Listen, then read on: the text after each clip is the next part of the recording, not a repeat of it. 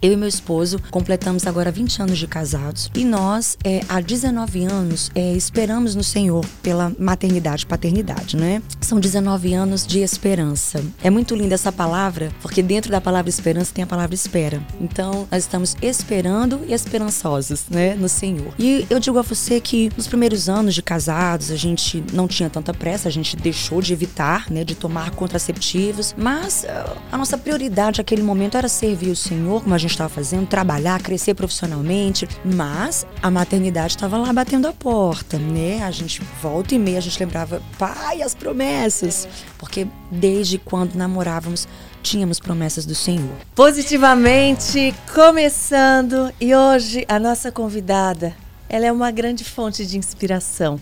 Suas músicas alcançam a nossa alma e nos transformam. Quero apresentar a vocês a linda Ana Nóbrega. Bem-vinda. Oh, meu Deus do céu, uma mulher linda. Olha, esse elogio. Ah, imagina. Vem com um peso diferente. Estou feliz de estar aqui. Deus abençoe todos vocês. Amém. Obrigada, carinho. Sinta-se em casa. Eu me sinto muito honrada de recebê-la aqui, muito, muito. Você que fez parte de um momento, eu estava conversando aqui com ela, muito importante para mim, a primeira vez que eu dei o meu testemunho publicamente na conferência de mulheres, mulheres incríveis, ela estava lá prestando atenção naquilo que eu falava para depois subir e botar fogo, fogo de Deus em todas as, aquelas mulheres. Que potência, que poder de Deus através da sua vida, da tua música, da tua voz. Foi lindo de ver, foi lindo de ver. Então, hoje ter você aqui para a gente conversar mais e saber mais da, da tua vida e do teu testemunho é uma alegria para mim. Meu Deus, foi muito bom sentar para te ouvir. Né? Eu gosto muito de sentar para ouvir. É, a gente tem o costume de ir em muitas conferências, de estar em muitos lugares, mas eu sempre é, preparo na agenda um momento para eu sentar e ouvir uhum. e aprender. Então, é claro, assim, a gente já tinha ouvido falar de você desde antes da sua conversão, sem dúvida, né? Mas foi tão maravilhoso te ouvir ali e ver a paz de Deus que encheu o lugar né? Realmente o ambiente estava preparado. É tão bom quando o ambiente está preparado. Sim, sim. E foi assim, foi um momento muito especial.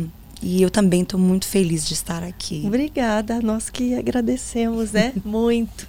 Mas eu quero saber da tua caminhada, Sim. da tua caminhada, como se iniciou. Eu sei que você veio de uma família católica e que você teve o seu encontro, né, com Jesus e a tua conversão já de alguns anos para cá. Verdade. Como isso se iniciou? Como foi para você? Como você disse, né, eu agradeço a Deus por ter nascido numa família de tradição católica, uh, uma família de muita fé, não, não um catolicismo nominal, mas um catolicismo praticante. E hoje eu tenho dito isso, dou graças a Deus porque nós tem, temos vivido uma geração onde crianças não têm sequer ouvido de Cristo, né? Sim. Ouvido falar de Cristo e nascido numa família que, que tem esses valores e princípios. Então, Sim. eu dou graças a Deus, aos meus avós, aos meus pais por terem me ensinado uh, no Os entendimento valores, né? que eles tinham, né, no caminho. E aos 12 anos de idade, eu tive um encontro com Jesus, né? E foi muito interessante porque uh, ali, é, pertinho da minha casa, havia um, um, um local, um estabelecimento, que era um bar. E ali muitos pais de famílias se perdiam, chegavam do trabalho ao invés de ficar em casa, eles iam para aquele lugar, era um lugar de muita bebida, de muita violência. Uhum. É, era um anseio da comunidade que aquele lugar fechasse, uhum. né, que uhum. aquele lugar não existisse. Sim. Muitas donas de casa é, tinham esse desejo, Sim. por conta de tudo que havia ali. E eu me lembro de, mesmo como adolescente, eu me lembro de que aquele local foi fechado, foi derrubado. É, depois a gente tomou conhecimento que foi adquirido por uma missão batista norte-americana. E ali foi levantada a Igreja Batista Esperança. Olha. Foi muito lindo. É, eu gosto muito de falar da minha conversão. Eu me volto né, nessas memórias, isso me apaixona outra vez, né? É, a gente via aqueles missionários, né, falando uma outra língua que a gente não, não entendia, mas é incrível como o amor de Cristo ele realmente não tem barreiras e não tem limites. Mesmo que a gente não entendesse o que eles falavam, né? Eles ali levantando aqueles alicerces, uhum. aquelas paredes, mas o amor de Cristo na vida deles nos constrangia. E aí a gente saía da escola, que era pertinho daquela construção, terminava o, o turno escolar, a gente corria para aquele local para ouvi-los, né? A gente ganhava Bíblia, a gente ganhava uma comidinha, um lanchinho. Era uma estratégia deles muito maravilhosa também. E quando aquela igreja foi inaugurada, a minha mãe foi. Por quê também? Pouco, pouco antes disso, eu preciso falar, uhum. uh, um grupo de irmãos na igreja católica ali no meu bairro começaram a estudar a Bíblia. Uhum. Se reuniram despretensiosamente, vamos estudar a Bíblia. Em casa. Vamos. É, na sede mesmo da, da, da, da, paróquia. Sim, sim, sim. E a minha mãe fazia parte desse grupo ah, que, que estudava a Bíblia semanalmente.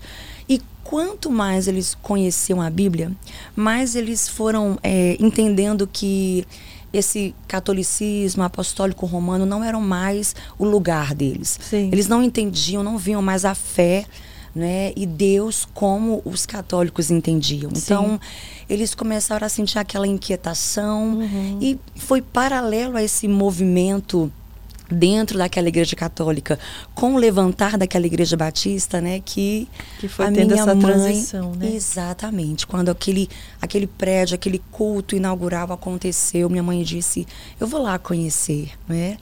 E nós fomos. Daí foi a família toda? Ela levou a mim e aos meus irmãos. Sim. Né, convidou meu pai, mas meu pai já é um pouco mais resistente. É, então, ali, minha mãe se converteu. Aquele culto foi marcante, foi marcante para mim também. Aos 12 anos você sentiu a aos diferença? Aos 12 anos, aos 12 anos.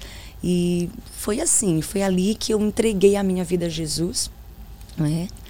Foi realmente algo marcante na minha vida. E, e, a partir dali, daquele momento, como que você foi sentindo a transformação dentro de você, primeiramente, para depois, né, ser movida exteriormente aos olhos das outras pessoas? Mas como foi para você? O que você sentiu de diferença? O que, que te motivou a continuar? Karina, uh, eu eu costumo dizer que Jesus ele entrou na minha vida para me salvar eu não, eu não consigo entender, dimensionar aonde eu estaria se uhum. Jesus não tivesse entrado na minha vida. Porque, é, mesmo tão nova, já tinha algumas feridas no meu coração. Né? Mesmo tendo sido muito amada pelos meus pais, mesmo tendo sido muito acolhida, eu nasci, eu cresci num lar de muito amor, uhum. né? Eu, eu, eu, eu, lembro do cuidado da minha mãe, do cuidado do meu pai, da minha família inteira, dos meus tios, avós. cresci nesse ambiente, mas eu fui uma criança que fui vítima de abuso. Então, e não foi só uma vez, não foi só de uma pessoa, não é?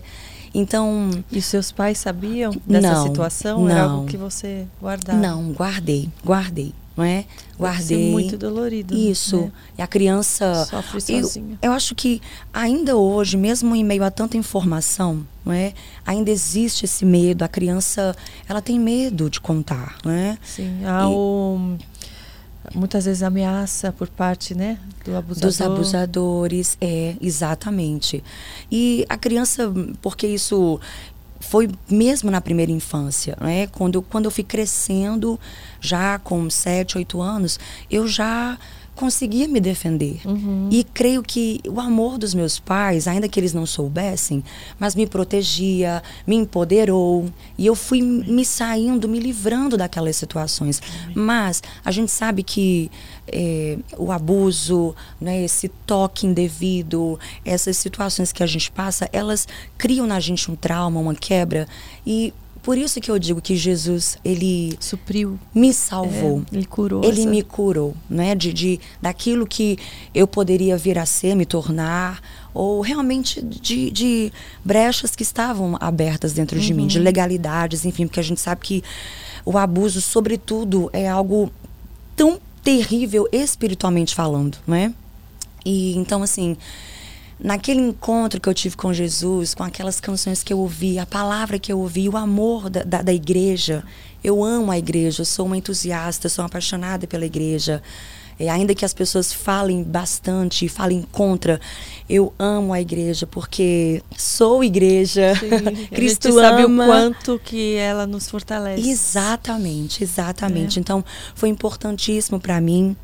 E além disso, dessa experiência de cura, foi algo muito confrontador, porque antes mesmo de aceitar Cristo, eu já tinha uma carreira musical. Eu já cantava. Eu já era famosinha no Desde meu bairro. Que idade?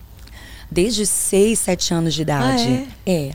Uma... E você se apresentava onde? Isso, Como era? A gente.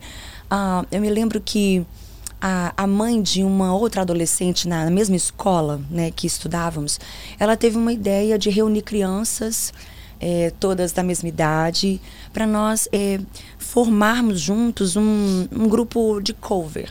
Então, década de 80, a Xuxa estava no auge, Mara Maravilha, Angélica surgindo uhum. um pouco depois. Eu me lembro de que Trem da Alegria, quem é dessa época ah, vai é? lembrar, Eu né? lembro Trem da Alegria. Então, essa mãezinha com uma cabeça super artística, ela teve essa ideia de reunir 15 adolescentes. Era um grupo misto, meninos, meninas, e ela falou com os nossos pais os nossos pais autorizaram. Falou também com os diretores da escola, porque eram todos da escola. E ela era, assim, muito, muito empreendedora, muito visionária. Para resumir isso, né, foi algo que deu muito certo, porque era tudo de muita excelência. A gente tinha que tirar notas boas na escola. Olha que né? legal. Né? Tinha, é. tinha alguns pré-requisitos. Sermos bons filhos, é, estudantes exemplares, é? e nos dedicarmos aos ensaios. Então, a gente tinha é, no turno da manhã a escola, e o turno da tarde inteiro nós ensaiávamos, porque a gente buscava ao máximo reproduzir todas aquelas coreografias, enfim. Era algo muito excelente. E logo a gente começou a ganhar concursos na cidade, né, em Fortaleza. Uhum. Daqui a pouco é, fomos para disputar é, concursos da Secretaria de Cultura do Estado. Olha, ganhávamos. Daqui a pouco estávamos na televisão e a gente começou a ganhar por aquilo. Era tão interessante que na Semana da Criança, outubro. Contratavam vocês. Não, a gente não tinha tempo para fazer as, as provas bimestrais a, a escola tinha que aplicar a prova em outro Outra. turno é, de uma forma especial, porque nós estávamos crescendo muito nesse trabalho, né? Então, eu comecei a trabalhar muito cedo. Sim. Né? E, mas foi algo muito... Foi positivo, não foi? Foi positivo. Você não chegou a perder a infância, não. aquela coisa, né? Porque as pessoas, às vezes, são contra isso, é. ah, da criança trabalhar desde cedo. É. Eu trabalhei desde os meus quatro anos de idade também como modelo, depois como atriz, mas eu jamais perdi minha infância. E, pelo contrário, me deu uma noção de responsabilidade. Foi, foi muito bom, porque Exato. meus pais também souberam. É, ter essa percepção de que eu fazia e que eu gostava de fazer aquilo, não foi algo que foi imposto e eu não perdi uh, né, as outras coisas importantes da infância. Exatamente, pois eu posso testemunhar que na minha casa foi da mesma forma. É. Sempre buscando a minha opinião, se eu queria, Sim, se eu gostava isso. daquilo, se eu estava feliz. É, é. E eu também cresci com essa responsabilidade, né, com essa consciência, sabendo administrar o meu tempo, o meu Sim. dia e me dedicando. Então, foi, foi uma infância de muito trabalho, mas foi muito Sim, especial. Eu não me arrependo de forma alguma. Mas por que, que eu quis falar disso? Porque quando eu aceitei a Cristo, eu já tinha uma, uma notoriedade, uhum. não só no meu bairro, mas é, diante da família principalmente, né, quando eu chegava, olha, chegou a Ana, na Sim, verdade, Paulinha, a estrela da família. É, né, tipo assim. Paulinha, assim. meu nome é Ana Paula, então lá no Ceará, os meus amigos até hoje me chamam de Paulinha, é difícil uhum. trocar para Ana Nóbrega, uhum. né? Então, foi difícil para minha família entender essa minha decisão. Sim. Veja, Era como se você estivesse deixando para trás tudo que você estava vindo, né, construindo Exato. e agora, ah, não valeu de nada. É. Mas mal sabia que ia ser usado, meu Deus, né, para um outro, Exato. uma outra finalidade, mas que tudo aquilo tinha sido importante. Isso para muitos foi uma loucura. É Para muitos era um retrocesso. Uhum. Uh, sabe, é, eu já tinha esse destaque, eu havia ganhado recentemente um concurso de melhor cantora de forró do estado. Uhum. Né? Agora, imagina uma criança abusada, né? uma criança que foi realmente molestada muitas vezes, uhum. caindo na noite em bandas de forró, é. porque ah, me perdoem talvez se eu ofenda alguém aqui com essas palavras, mas a gente sabe que no mundo artístico não é, não tem regra, uhum. existe uma vida que te mina. Sim. A gente pode falar isso. A gente sabe Sim. que muitos não têm suportado. Né? É uma liberdade, uma Isso. libertinagem muito maior é. que está, aliás, que antes era mais nítido né, no mundo artístico, mas que hoje em dia está tomando grande. É, hoje não, hoje Então, e antes era só no mundo artístico. Hoje em dia ele está tá se expandindo para todas as áreas sim, e está se tornando algo natural, o que é muito perigoso. Muito perigoso. Eu já via, né, nesses eventos que nós fazíamos, é, nós nos apresentávamos em eventos para adultos com a, a, as autorizações devidas, né, uhum. com ordens judiciais e, e, e tudo tudo organizado, tudo preparado. Mas a gente já passeava nesses ambientes, nesses bastidores por isso eu posso afirmar, né, as coisas que eu via. Sim. Muita bebida, muita droga, é, mulheres é, tendo relações com vários homens. Então, uhum. eu, eu não tenho dúvida de que talvez essa seria a minha vida, uhum. seria a minha história. Então, sabe, Jesus me, me tirou de tudo isso. Foi talvez meio drástico, uhum. foi, foi, foi incompreendido pela, pelas pessoas que me amavam. Foi né? aut automático assim? Ou foi algo que você foi sendo confrontada ao longo dos meses, ou conforme foi passando e você foi né, lembrando da, do que você já passou e falar, olha, agora isso não tem mais a ver com o meu caminho? Ou foi naquele momento você já tinha certeza que tudo aquilo não fazia mais parte? Foi uma, foi uma, sabe quando a Bíblia fala imediatamente, né? Sei, porque o comigo foi assim. Pô, ai, que radicalismo, é. ai, que exagero. É. Mas, gente, não fui eu. É. Foi um trabalho é. de Deus Exato. ali que não sei porquê. Algumas é. pessoas passam por processos, têm a sua conversão em, em processos, né? É. Eu diria que, abrindo um parêntese, Simão Pedro, ele teve esse processo, porque ele é chamado por Jesus né, para largar a, a profissão de pescador uhum, de peixes. Uhum. E aí depois ali na Cesareia de Filipe, o Senhor Jesus fala: "Pois eu te digo que tu és Pedro, uhum. e sobre esta pedra edificarei". E ali Jesus começa a, a entregar chaves e, e a, a profetizar, é trazer à existência a vida, a missão, o futuro de Simão Pedro. Sim. Só que eles saem dali, Simão Pedro nega, fala demais, é, repreende a Jesus, Sim. sabe? Cai muitas vezes. Uhum. Até que ele, há aquele reencontro depois de sim ter negado Jesus. E aí é, Jesus vai ao encontro dele outra vez. Simão Pedro, tu me amas, tu me amas, tu me amas. E eu sei que eu entendo que ali ele cai se entregou a ficha. totalmente. Mas mesmo. outras pessoas não, imediatamente. A mulher samaritana, imediatamente. Sabe, ela volta para a cidade transformada. Na minha vida, foi imediatamente. Eu não pensei duas vezes em deixar aquela carreira para trás. Uhum. Eu não tive dúvida, sabe? Foi uma sensação tão gostosa, tão, tão plena, que tudo que para mim estava ficando para trás era é. pequeno é. diante da presença de Jesus, é. sabe? E eu quero testemunhar aqui para encorajar você que, que nos vê a minha mãe, ela tinha um histórico de. Era uma mulher fumante, uhum. né? Era uma fumante. E quando ela teve esse encontro com Jesus pela palavra é, é na, e naquela atmosfera gloriosa de culto, de louvores, também de se expor à palavra. Sim. Do dia para a noite, a minha mãe criou um asco de cigarro. É, olha só. Do dia para a noite.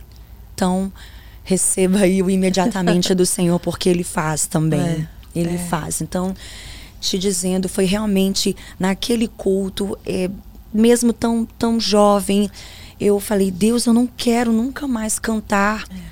Para outra pessoa, eu não quero cantar para entreter pessoas, eu não Sim. quero mais fazer essas coisas que eu estou fazendo, eu só quero ficar aqui É. Eu quero ouvir a tua palavra, isso já me satisfaz. Então, eu tive que enfrentar a incompreensão, eu tive que enfrentar o meu mundo. Sim, é. Porque, sabe, nós ainda estávamos no grupo, naquele uhum. grupo artístico. E eu e minha mãe decidimos sair. Sim.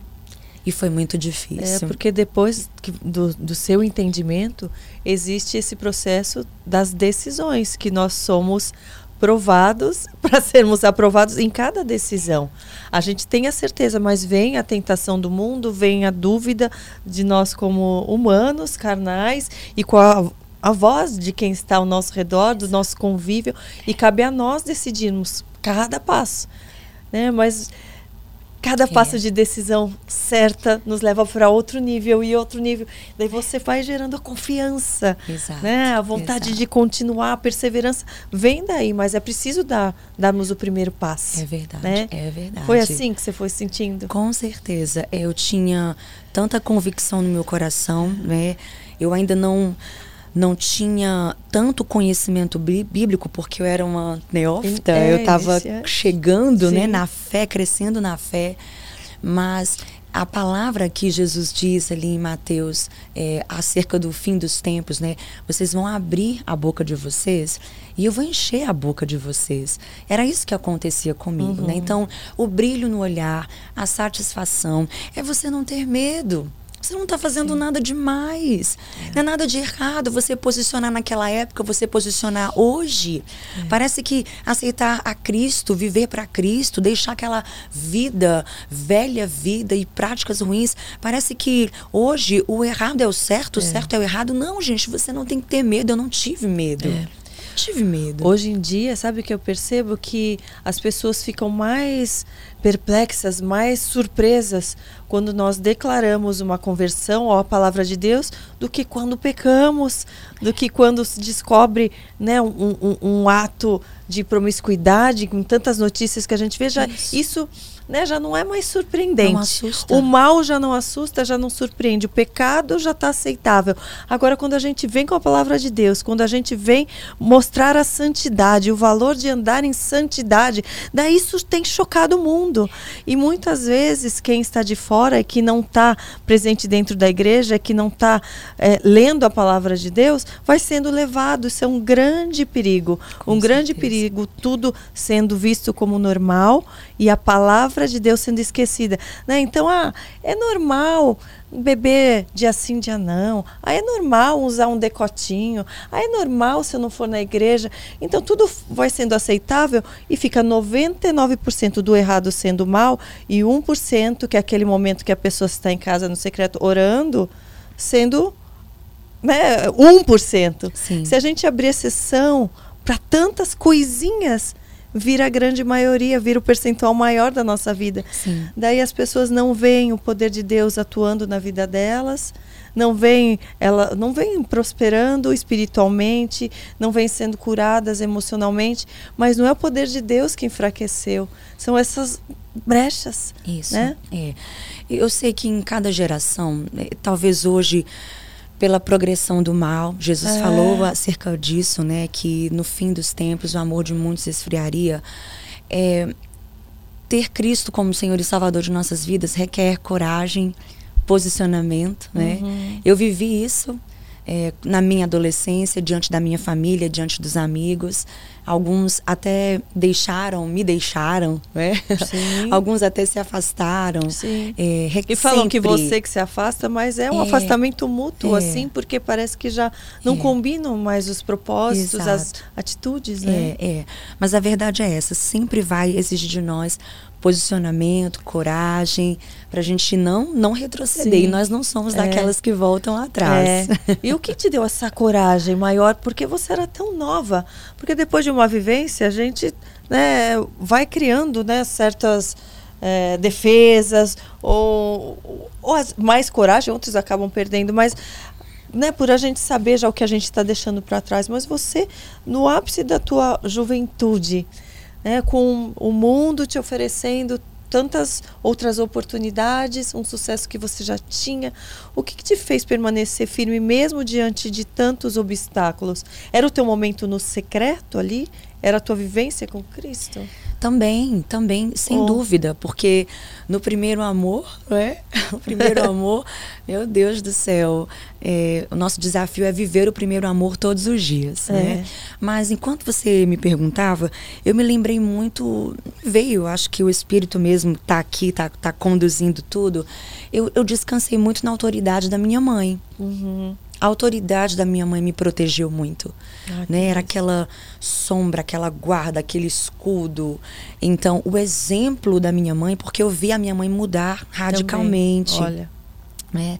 Os meus pais, eles. É, é, eu vi a mudança dentro de casa. Então, eu, eu entendi, falei, olha, isso é bom. Essa vida com Deus, ela me traz qualidade física é, é, é para a alma, para o corpo e para o espírito, uhum. não é? Mas ver a minha mãe no exemplo, seguindo, sendo transformada, sabe, tendo um rosto transformado.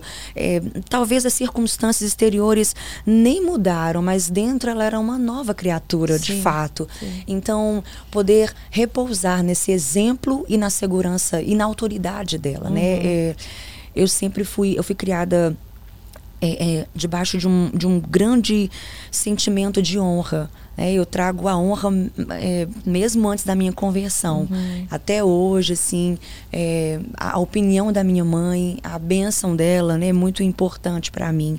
Eu falo da minha mãe porque o meu pai, ele não tem essa experiência de conversão ainda uhum. e às vezes não, não tem esse entendimento, né? A opinião sim. dele, é, é, é sim, é importante, mas espiritualmente, é por isso que eu falo tanto da minha mãe. Mas eu, eu honro meu pai, reconheço a autoridade dele na minha vida.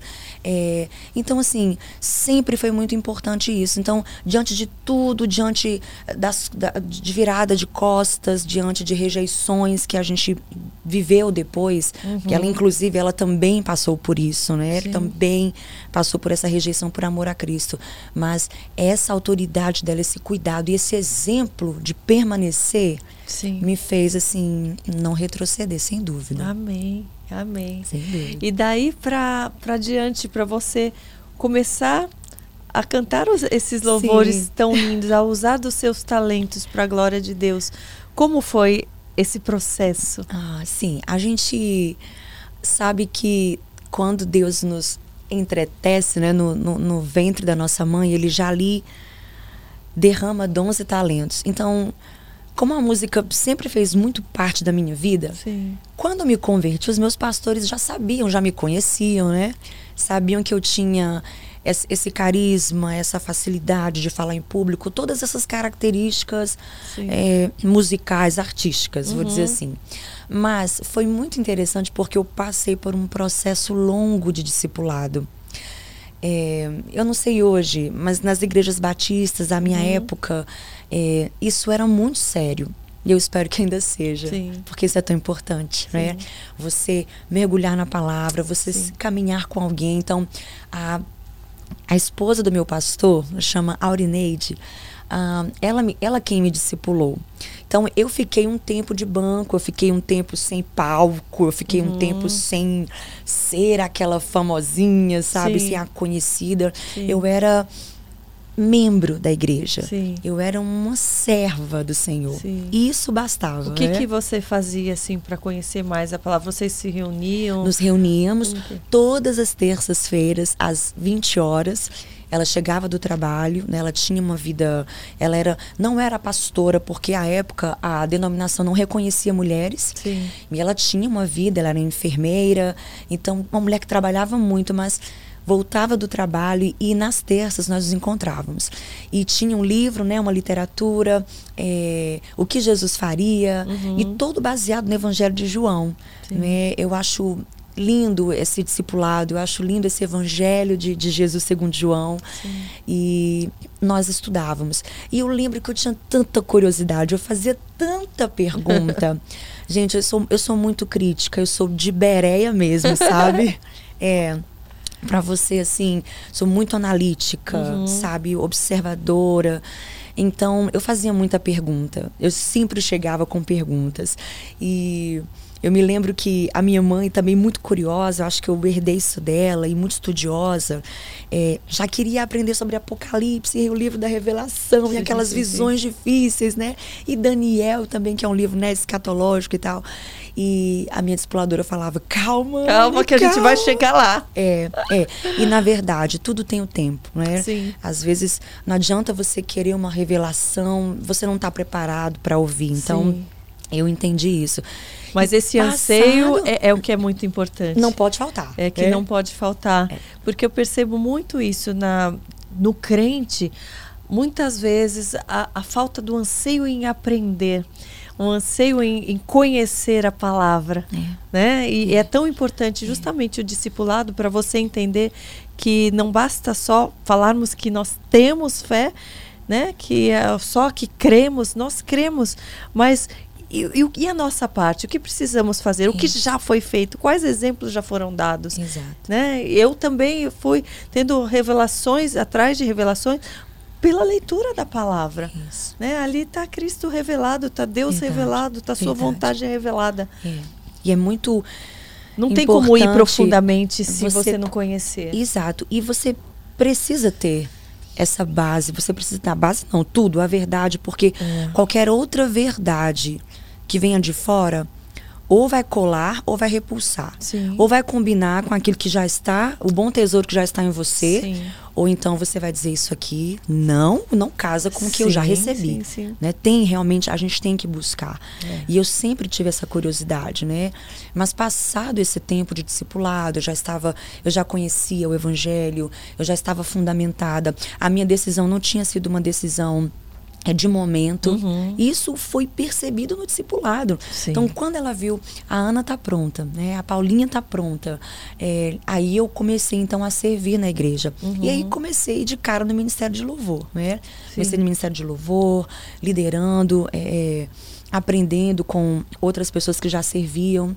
E daqui a pouco eu Fui convidada para fazer parte de um grupo interdenominacional, uhum. um grupo de música, mas cada um era de uma denominação. Uhum. E isso foi incrível, porque uh, eu só conhecia até então a denominação batista, né? uhum. né?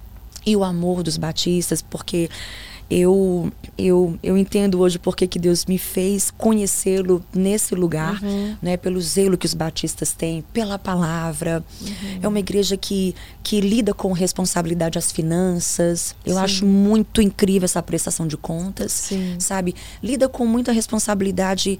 Tantas outras coisas eu poderia aqui elencar, mas foi com os assembleianos que eu aprendi mais do espírito. Uhum. Foi com o presbiteriano que eu também aprendi mais ainda profundamente sobre a palavra. Sim. Foi com os irmãos da Deus em Amor, que, sabe, aquele fogo, aquela busca, o profético. Sim. Então, foi dentro desse grupo musical que eu tive contato com essas outras igrejas. Uhum. Isso me enriqueceu demais. Eu abri o meu mundo, sim, sabe? Abri o meu mundo. Eu me lembro que eu fui a um congresso, isso eu tinha 15, 16 anos, eu fui num congresso de adolescentes da Assembleia de Deus.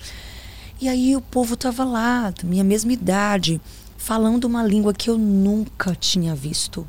Nunca tinha visto. Uhum. Porque os da Batista não desenvolviam isso. Sim, sim. É? Eu nunca, nunca havia sido ensinada acerca dos dons sim. dentro da, da, daquela igreja, daquela denominação.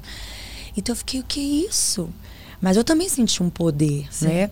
E aí, posteriormente, tudo aquilo que eu fui recebendo, eu fui organizando dentro de mim, Sim. eu fui vendo o que, que era bom, o que, que era meninice, o que, que era verdadeiro, Sim. o que, que era sincero.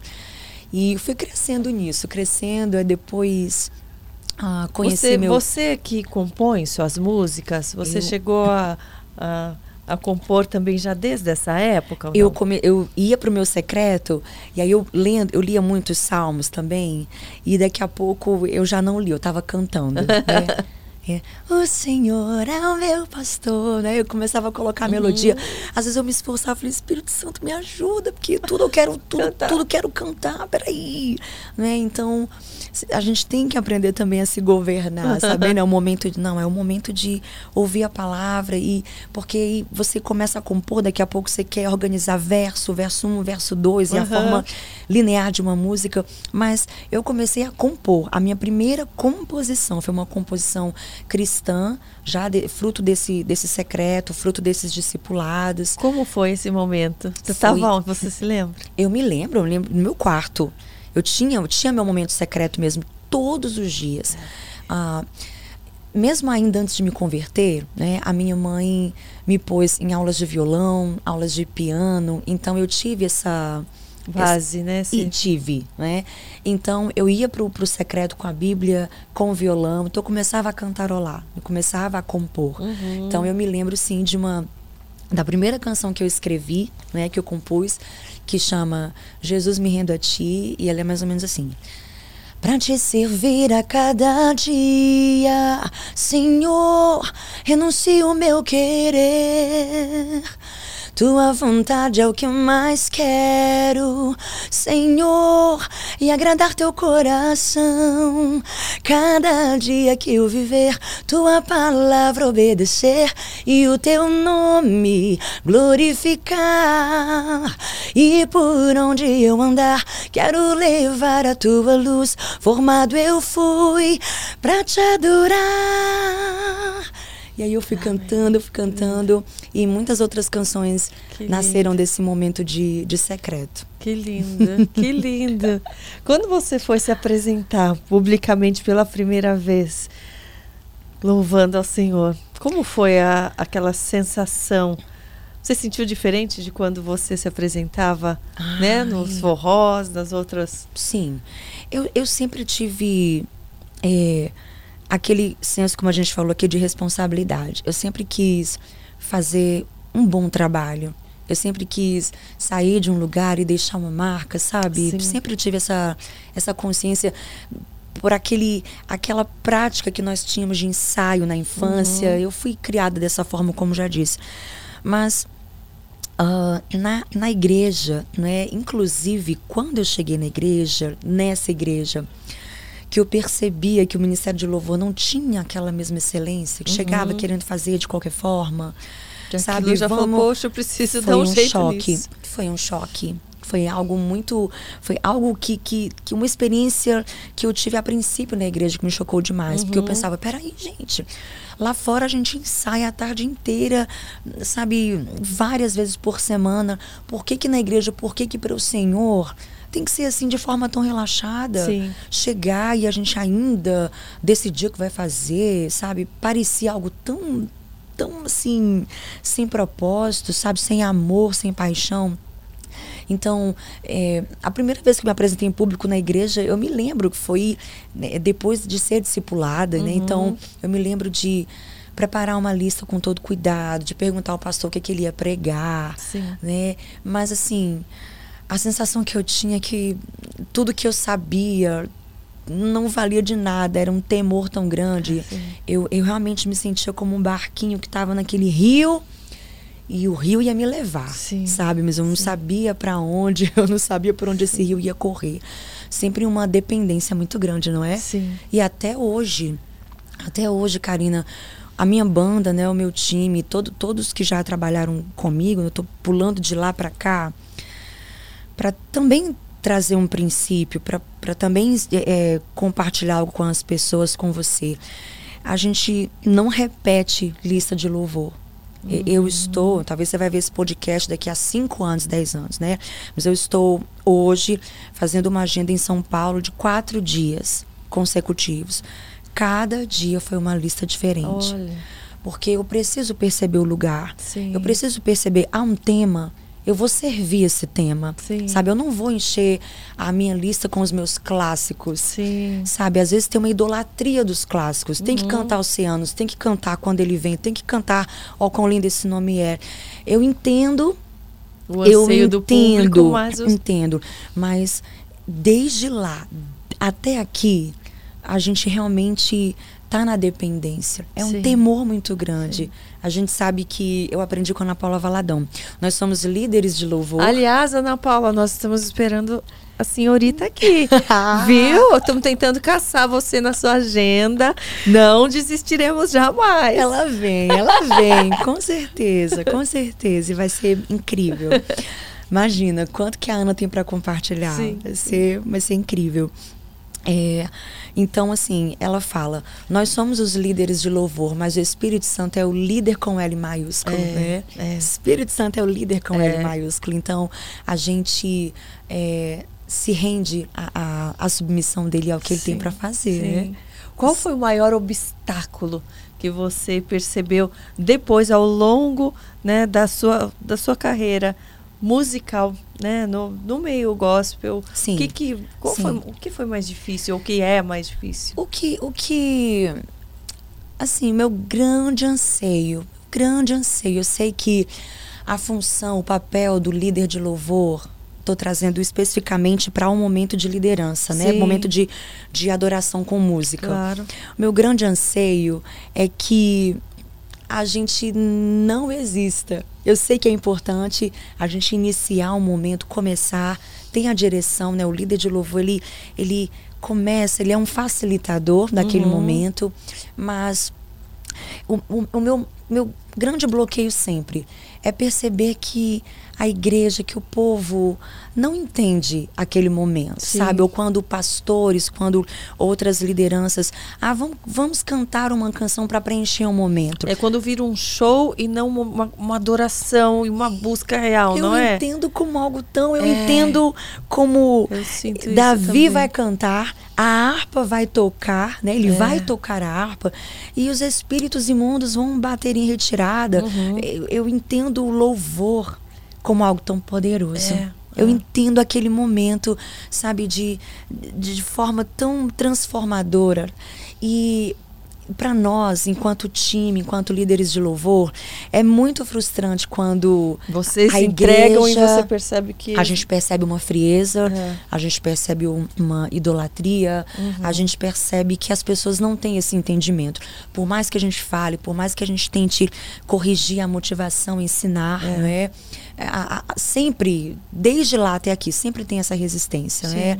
A- Eu ainda acredito que no Brasil e veja, nós somos uma nação adoradora, apaixonada, Pois né? é. Lá fora, né? O continente europeu e outros continentes, você vê ainda uma, uma, uma frieza. Eu não estou dizendo que não é porque você não levante as mãos que você não está adorando, mas o corpo fala. É, parece que não estão O corpo conectados, né? fala. Você sente o brilho, você sente quando, sabe, uma pessoa, ela tá ali em rendição. Uhum. Então, esse sempre é o nosso maior obstáculo. O que a gente sempre pede ao Senhor é para que a igreja esteja em unidade.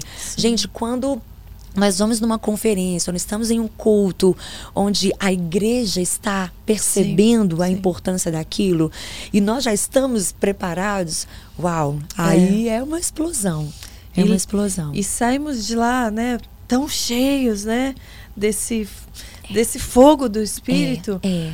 E, é. e devemos continuar É. com ele dentro de casa, porque também Exatamente. alguns se entregam lá e depois esquecem de buscar dessa forma também Exatamente. no tal secreto. É. Só ficam se lastimando no secreto. Isso. Esquecem de, do poder do louvor também É. no secreto. E que eles vêm para construir. Sim. É, a- é a ideia de, de vir prestar um culto. Sim. Eu, eu não estou indo. eu- Sim, eu recebo pela misericórdia, pela graça de Deus, mas eu estou indo prestar o meu culto, Uhum. oferecer a Deus o meu culto vivo, o meu Sim. culto racional. Sim. E eu entendo que é, essa falta de entendimento tem feito com que o povo de Deus, a igreja, perca muita coisa. Uhum. Perca o poder, perca a vida, perca a cura, perca a alegria. Eu me lembro agora de, das palavras de Jesus, né? Quando ele foi a Nazaré. Né? E ali, a sua própria cidade, ele não pôde realizar ali muitos Sim. sinais, muitos milagres, muitas maravilhas, por falta da incredulidade também porque não reconheceram, mas pela incredulidade. Então, é a falta de fé no momento, é a falta de fé na pessoa, é a falta de fé, sabe? ah, até eu não estou com vontade de adorar. É. Eu tenho até motivos, sabe? A minha vida não está legal. Deus não ouviu ainda a minha oração. Eu estou sofrendo, eu estou padecendo. Mas é a fé na palavra. É a fé no que Deus diz. É a fé de, de, de se entregar por inteiro, com toda a inteireza, com toda a integridade. Naquele momento, para experimentar tudo que tudo que Jesus quer fazer nesses momentos, né? Sim. Essa é a grande diferença de pessoas que saem de um culto completamente revigoradas, completamente transformadas e pessoas que vão sair dali murmurando, reclamando e sem uma resposta. Exatamente. Porque foi uma Nazaré, um coração como, como os de Nazaré, É. é. um coração como os de Samaria. Não te queremos aqui, não te reconhecemos aqui. É, você sabe que eu viajei para Israel recentemente e eu compartilhei, né, com os meus seguidores algumas das minhas experiências, né, lá e, e de alguns encontros que eu tive mesmo, né, e, e chorei e, e quis expor isso publicamente porque foi uma presença muito forte e, e muita gente assim ainda falou poxa eu já estive aí não senti nada disso você está exagerando. Para você ver você pode estar num lugar santo num lugar por onde Jesus passou. Ele esteve ali ele construiu uma história para que né pudéssemos tê-lo ainda mais vivos dentro de nós. E muita gente passa por isso podem estar cara a cara com Jesus e sair da mesma forma por conta realmente de um coração endurecido, de uma incredulidade, Isso. de ficar esperando sinais, às vezes, de um jeito e vir de outro. Então as pessoas criam tantas barreiras e realmente não se entregam e por isso não recebem, não tem espaço por onde Jesus entrar. Ele não vai, É. né, é, é, invadir um local que ele não foi chamado, um local que não há espaço para ele. Eles que estão né? à porta e batem, ele é Exato. gentil. Eu lamento muito que ah, nós tenhamos cristãos no Brasil que não reconhecem Israel. E, e vejam a nossa ida ali como uma simples viagem turística. Uhum. Porque se você não reconhece a- Israel, o povo e a história e tudo que acontece ali, você não entende a própria história. Exato. Se vo- eu, pelo amor de Deus, entenda isso. Se você não entende a importância do que é Israel como nação, se você não, não vê a, a, a, reestruturação, o cumprimento de promessas, sabe, o tempo profético de Israel como nação, povo, ali chão, lo- local geográfico, você não sabe em que momento da, da sua própria história você está. Uhum. É muito importante que a gente entenda isso, Sim. não é? De olhar para aquele povo, de olhar para aquele local, Sim. porque quando a gente entende, uau, Israel, Jerusalém foi devolvida a Israel. Uau, Jerusalém foi reconhecido como Israel foi reconhecido como estado. Agora é uma nação. Promessa se cumpriu. Uhum. Uau, já tem notícias de que no Mar Morto já está vida, já tá Sim. tendo vida, tá tendo peixe, tá as nascendo alga. se cumprindo. É, a, a- profecia diz aqui ao 47, as, as águas, as águas purificadoras, é profético, está acontecendo. Uhum. Sim. Jesus está voltando. Então, assim, quando você entende o que está acontecendo ali, É. e os olhos do, do povo judeu se abrindo para reconhecer que Jesus é o Messias que já veio, Sim. você entende, uau, perto está o Senhor. Sim. É isso, é- e eu recebo isso. E eu recebo juntamente as promessas. Inclusive, Também. também durante a, gravação desta live, nós estamos num Xanatová, né? No Xanatová, não sei como você queira falar. E eu ontem fiz um post e disse: Deus. Eu também estou entrando nesse ano 5.783, desde Adão, como é o povo judeu entende, e eu também estou entrando num ano doce, num ano próspero. Eu estou me apropriando também das promessas, porque nós fomos enxertados na videira. Sim. Nós somos o novo Israel, É. né? Então, graças a Deus por isso. Então, é reconhecendo o momento. Sim. Exatamente o que você disse. Que eu também me reconheço. Que eu também entendo o que Deus está fazendo na Sim. minha própria vida. Sim. E, e na tua própria vida, como que você percebe esse momento atual? Né? O que, que está acontecendo de novo? Né? Novas esperanças, novas né, buscas ou até apreensão para os próximos dias que estão chegando. Sim. Como você está nesse Uau. momento? Essa, essa resposta eu vou dividir em duas partes. é complexa essa. a gente, a gente Eu tem vou pra aqui... frente, eu vou pra trás na história, eu vou conforme a gente vai sendo levado aqui. Não é porque tu- estamos terminando, não. Tem muita coisa. É, pronto. A gente tem aí uns cinco horas, Tem- gente. ó, temos até, ó. Já pedi até pra. Porque você falou de uma palavra-chave para mim que é esperança. Uhum. Inclusive ali nos, nos bastidores, né? Quando você me recebeu, você me perguntou acerca de filhos. Sim.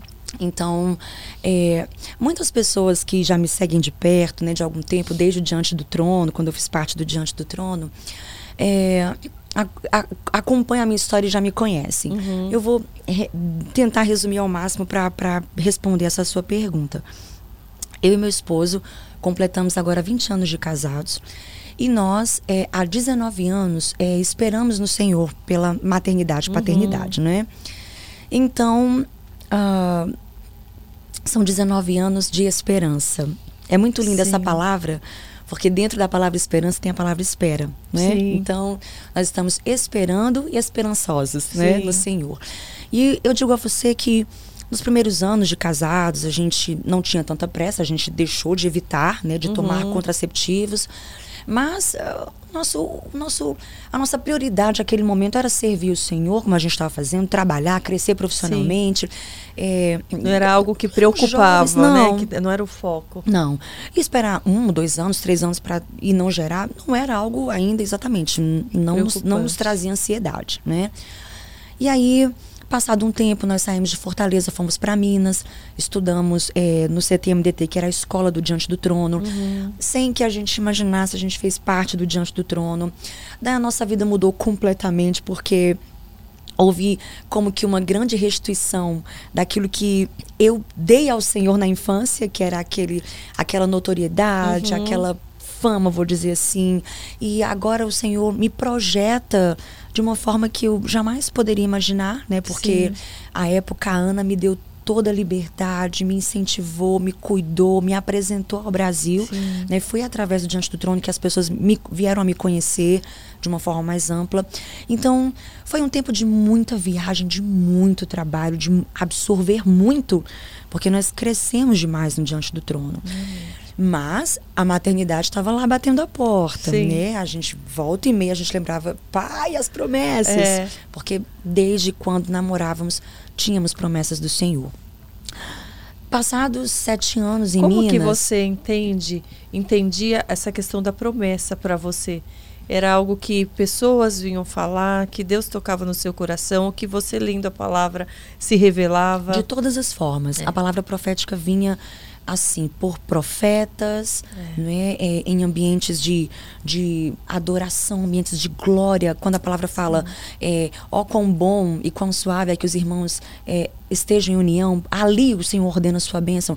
Nesses momentos de, né, de reunião, de ajuntamento, eu também sentia o, o tomar do Espírito. Uhum. E a palavra profética a mim, como foi para sair de Fortaleza para Minas, eu estava num congresso do Diante do Trono e o, o Espírito me disse, naquele ambiente de glória, eu vou trazer você para cá. Uhum. Aqui vai ser sua casa. Você vai morar aqui. Você vai servir aqui.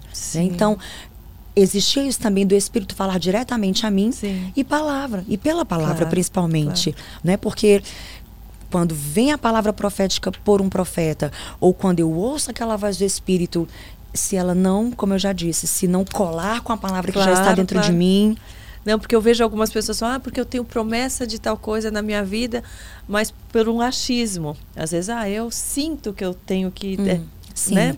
a gente e, tem que ter não, tanto cuidado. É. É. Assim, Deus falou, vai cumprir. É. Não importa o tempo que passar, não importa. Se Deus falou, vai se cumprir. E, e o que me consola, inclusive, acerca da maternidade, é que Deus já cumpriu tantas promessas na minha vida, Ele já fez tantas coisas. Eu não tenho como duvidar, não tenho mais o direito de duvidar que Deus pode fazer uhum. isso e tem poder para fazer Sim. isso. Mas como lidar com a ansiedade? Então, então a gente saiu de BH, né, saímos de Minas e fomos é, começar um, uma nova estação no Rio de Janeiro. E aí, é, eu confesso a você que já com eu já tinha 30 e tantos anos, né? Hoje eu estou com 42 anos. Uhum. Então, eu cheguei no, no Rio 2014, então tinha 34 para 35 anos. E aí a maternidade começou, uhum. é, essa coisa do, do, tempo passando, né? A, a, a, enfim, tudo mais. É, é, o corpo já não era o mesmo, mesmo Sim. vigor. E aí a gente começou com, com um processo de investigação. Uhum. E em todas as investigações, nunca foi achado nada. Não há, nunca um médico disse você é infértil, ou para o meu marido você é infértil. Nu- Nunca tivemos isso. Pelo contrário, Ana, você está bem, vocês são saudáveis. E sempre nos indicaram a uma FIV, né, a uma fertilização. E, eu, e nós, bom, nós somos sau- saudáveis, né? E nós temos um Deus que é poderoso. Não que a gente duvide da ciência, não. Sim. Se eu duvidasse da, sui- da ciência, eu não tomava um comprimido para dor de cabeça. Sim, né? claro. E, n- Não é isso o fato, mas é de me segurar nas promessas do Senhor. Sim. E aí, Porque não tinha uma indicação, nada que não justificasse exatamente, partir para um procedimento, né? Sim. E para a ciência. E é como uma das médicas disse, até para uma FIV ou para outro procedimento, quem dá filhos é o Senhor. É, É. Ele que faz vingar o processo, né? Enfim. Ali, Eu falo porque eu fiz FIV, né? Sim. Porque eu tive que tirar as trompas. No Sim. natural não poderia ser. Mas mesmo fazendo tudo, se o Senhor não dá o sopro É, da vida, Exato. Nada Exato. acontece, né? Exatamente. Exato. É, isso- é disso que nós estamos falando. É. E aí, minha amiga, nós fomos então é, em busca dessas respostas ali já no Rio de Janeiro. E no Rio de Janeiro eu tive um contato maior com Israel. Né? Nós começamos a ir a Israel é, em caravanas, daqui a pouco liderando caravanas. E um belo dia, em 2018, nós estávamos passando por Siloé. Sim. E Ai, se você não lá. conhece, é uma história belíssima, bíblica. Leia 1 Samuel, capítulo 1, você vai entender o que eu estou falando. É a história de uma xará. Eu sou o xará dela, né? na verdade. ela veio antes de mim. Então, passando ali por Siloé, e a gente sempre para as caravanas, faz aquele, aquela, aquele relato, lê o Sim, relato né, do que, que aconteceu naquele local. E foi glorioso. Eu estava com minha mãe, com a minha sogra também nessa caravana. Foi em maio de 2018. Uhum. E o Senhor disse a mim: reúna Anas, reúna tentantes, reúna Anas para me adorar. E eu me lembro que eu chorei muito, eu me derramei muito aquela palavra profética que veio a mim. Quando a gente saiu dali, a minha mãe me disse: Filha, Deus, eu vi uma visão de um filho, mas não era um, um filho biológico, não era uma- um filho natural. É algo que, que Deus vai te dar. E eu, mãe, Deus falou comigo também. Então testifica, né? E aí eu fiquei, eu voltei para o Brasil, eu fiquei com aquela palavra, falei, Deus, o que, que o senhor quer? O senhor quer que eu faça um congresso de, de tentantes, de mulheres que esperam engravidar? É, porque você perguntou como eu lido com ansiedade. E, minha amiga, o que eu tenho no meu coração, de todo o coração, eu não mentiria para você, eu não mentiria para o meu público. Meu marido está ali, eu não posso mentir, ele é a pessoa que mais me conhece. Mas a nossa casa tem uma paz tão grande. Eu não sinto que está faltando nada, Uhum. sabe? Nós temos sonhos, não só da maternidade, mas outros projetos. Mas a paz que excede todo entendimento guarda a nossa mente Sim. e guarda o nosso coração. Sim. Toma essa chave, gente. Sim. É a palavra de Deus. Paulo diz aos Filipenses: e a paz de Deus, que excede todo entendimento, guardará as vossas mentes e os vossos corações em Cristo Jesus. Então, minha amiga, não é, é, julgando quem já viveu ou quem está num processo depressivo, mas lá em casa a depressão nunca nos tocou. Amém. Porque a não- paz nos guarda. A paz nos guarda. E eu penso que foi exatamente por isso, por essa paz, por essa confiança nas promessas do Senhor, porque eu estou vivendo hoje plenamente o meu, meu momento. O meu momento hoje é sem filhos, então eu vou gerar filhos espirituais, não é? Então eu vivo hoje. Sim. Tudo que eu tenho é o hoje. Eu não, eu, eu não preciso me preocupar com o que eu não tenho ou focar no que eu não tenho. Esse é o meu lema de vida. Fazer o hoje. Então, Karina, Como você entendeu que a, era a mensagem? O que isso. era A, vim para o Brasil e fiquei com essa mensagem. E, e eu e meu marido, né, ficamos. O que, que Deus quer? O que, que Deus quer? Nunca vi um congresso de tentantes no Brasil. Que coisa, será que é isso? Fiquei, calei-me, né? Sim. Voltei a Israel no mesmo ano, em novembro. E quando no roteiro tava lá Siloé, eu falei. E lá vem, "Ih". ele vai explicar mais uma parte que, que eu não entendi. Não, eu falei, vou levar um puxão de orelha Ah do. Espírito é, Santo, tipo, né? tá aqui de novo e não fez o que eu te e, pedi. e foi exatamente. Quando eu, eu fui chegando a Siloé, foi me dando um constrangimento. sabe? Por não, não ter me movido, uhum. por não ter, sabe? E ali eu falei, Senhor, me faz entender o que o Senhor quer, me faz entender a visão. Eu não estou uhum. compreendendo a visão, uhum. né? Então, quando eu voltei para o Brasil, eu me reuni com uma agência de marketing, com amigos que, né, que tem uma agência de marketing, publicidade, e junto com meu esposo e também com intercessores. E nós então chegamos no nome Esperança, uhum. né? Por isso que eu quis falar sobre isso. E nós então chegamos nessa conferência Esperança é, é, e o, o, o, o slogan é para todos que esperam. Então, uh, nós começamos a nos mover em direção a isso. Todo ano de 2019 foi trabalhando né, nessa visão de reunir pessoas que esperam em Deus. Uhum. Anas, Raquéis, sabe, Isabéis, não é? Pessoas que esperam Abraão uhum. e próprio Eucanas, porque Eucana também, ele amava Ana, ele uhum. queria um uhum. fruto daquela relação, né?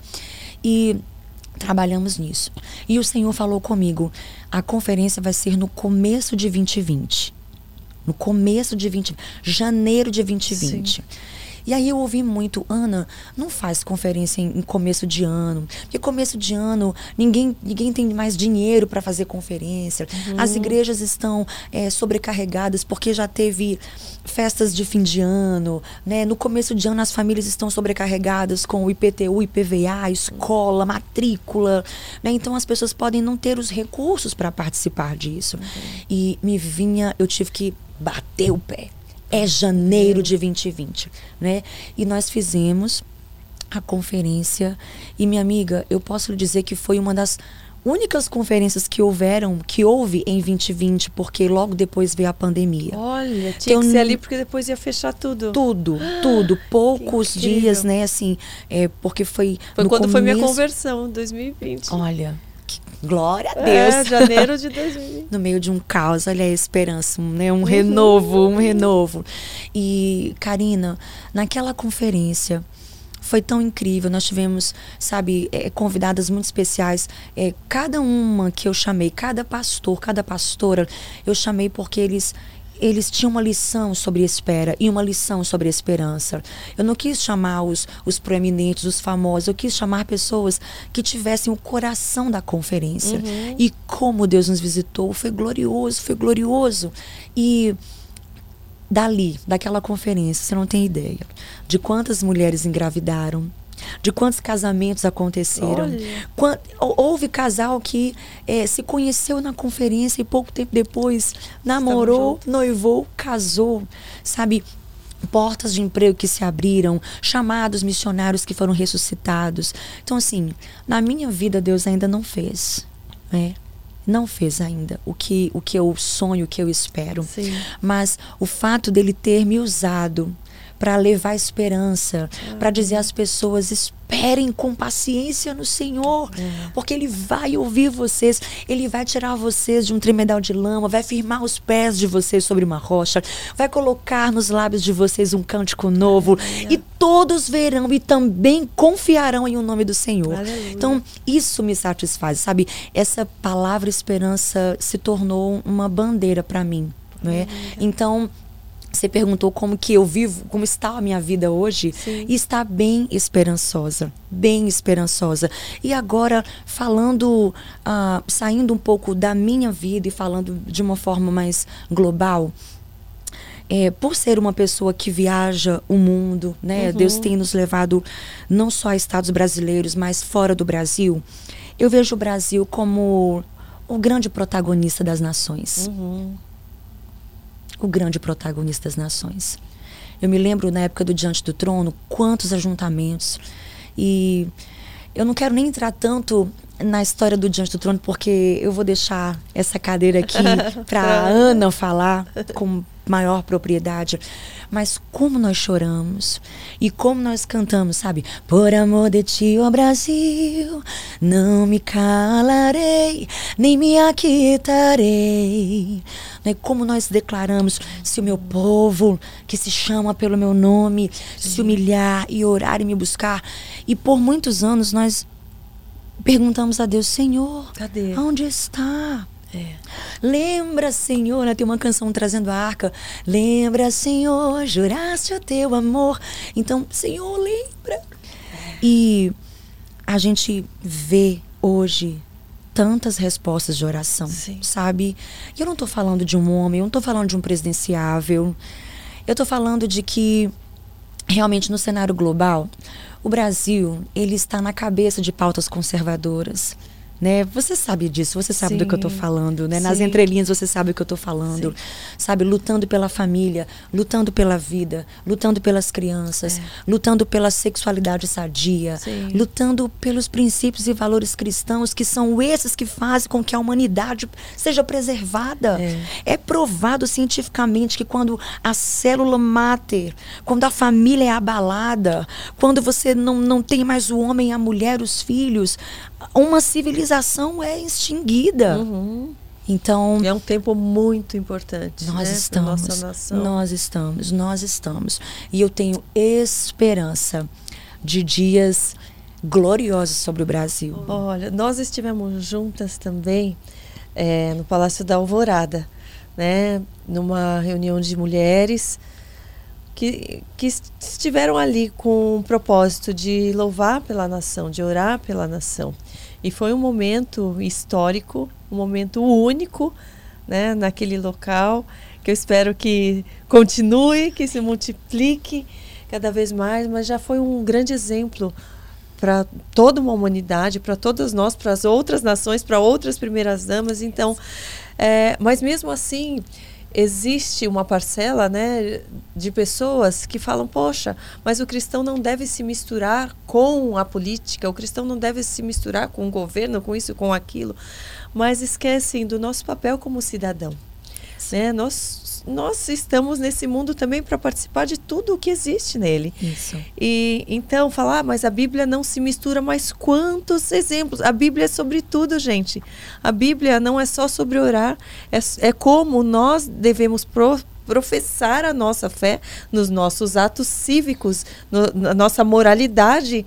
É na escola que a gente vai, é no governo que a gente vai votar, é em tudo. Isso aqui é um manual para a vida em todos os sentidos. Então, não tem como a gente se denominar cristão e não participar das causas do mundo.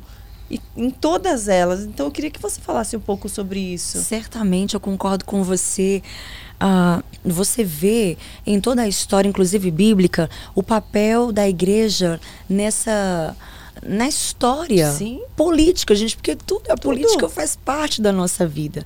Eu acho que o que nós temos enfrentado no Brasil é toda essa crítica, né? E essa avalanche de, de, de, de críticas mesmo. É, que, que sobre... não pode misturar uma coisa Exato. com outra. Que o, Eu né? acho que as pessoas, é, elas não, não entendem o espírito profético da coisa. Porque o profeta, ele ele não senta na mesa para comer o banquete do rei. Ele, ele entra para denunciar o rei. Uhum. Ele entra para confrontar.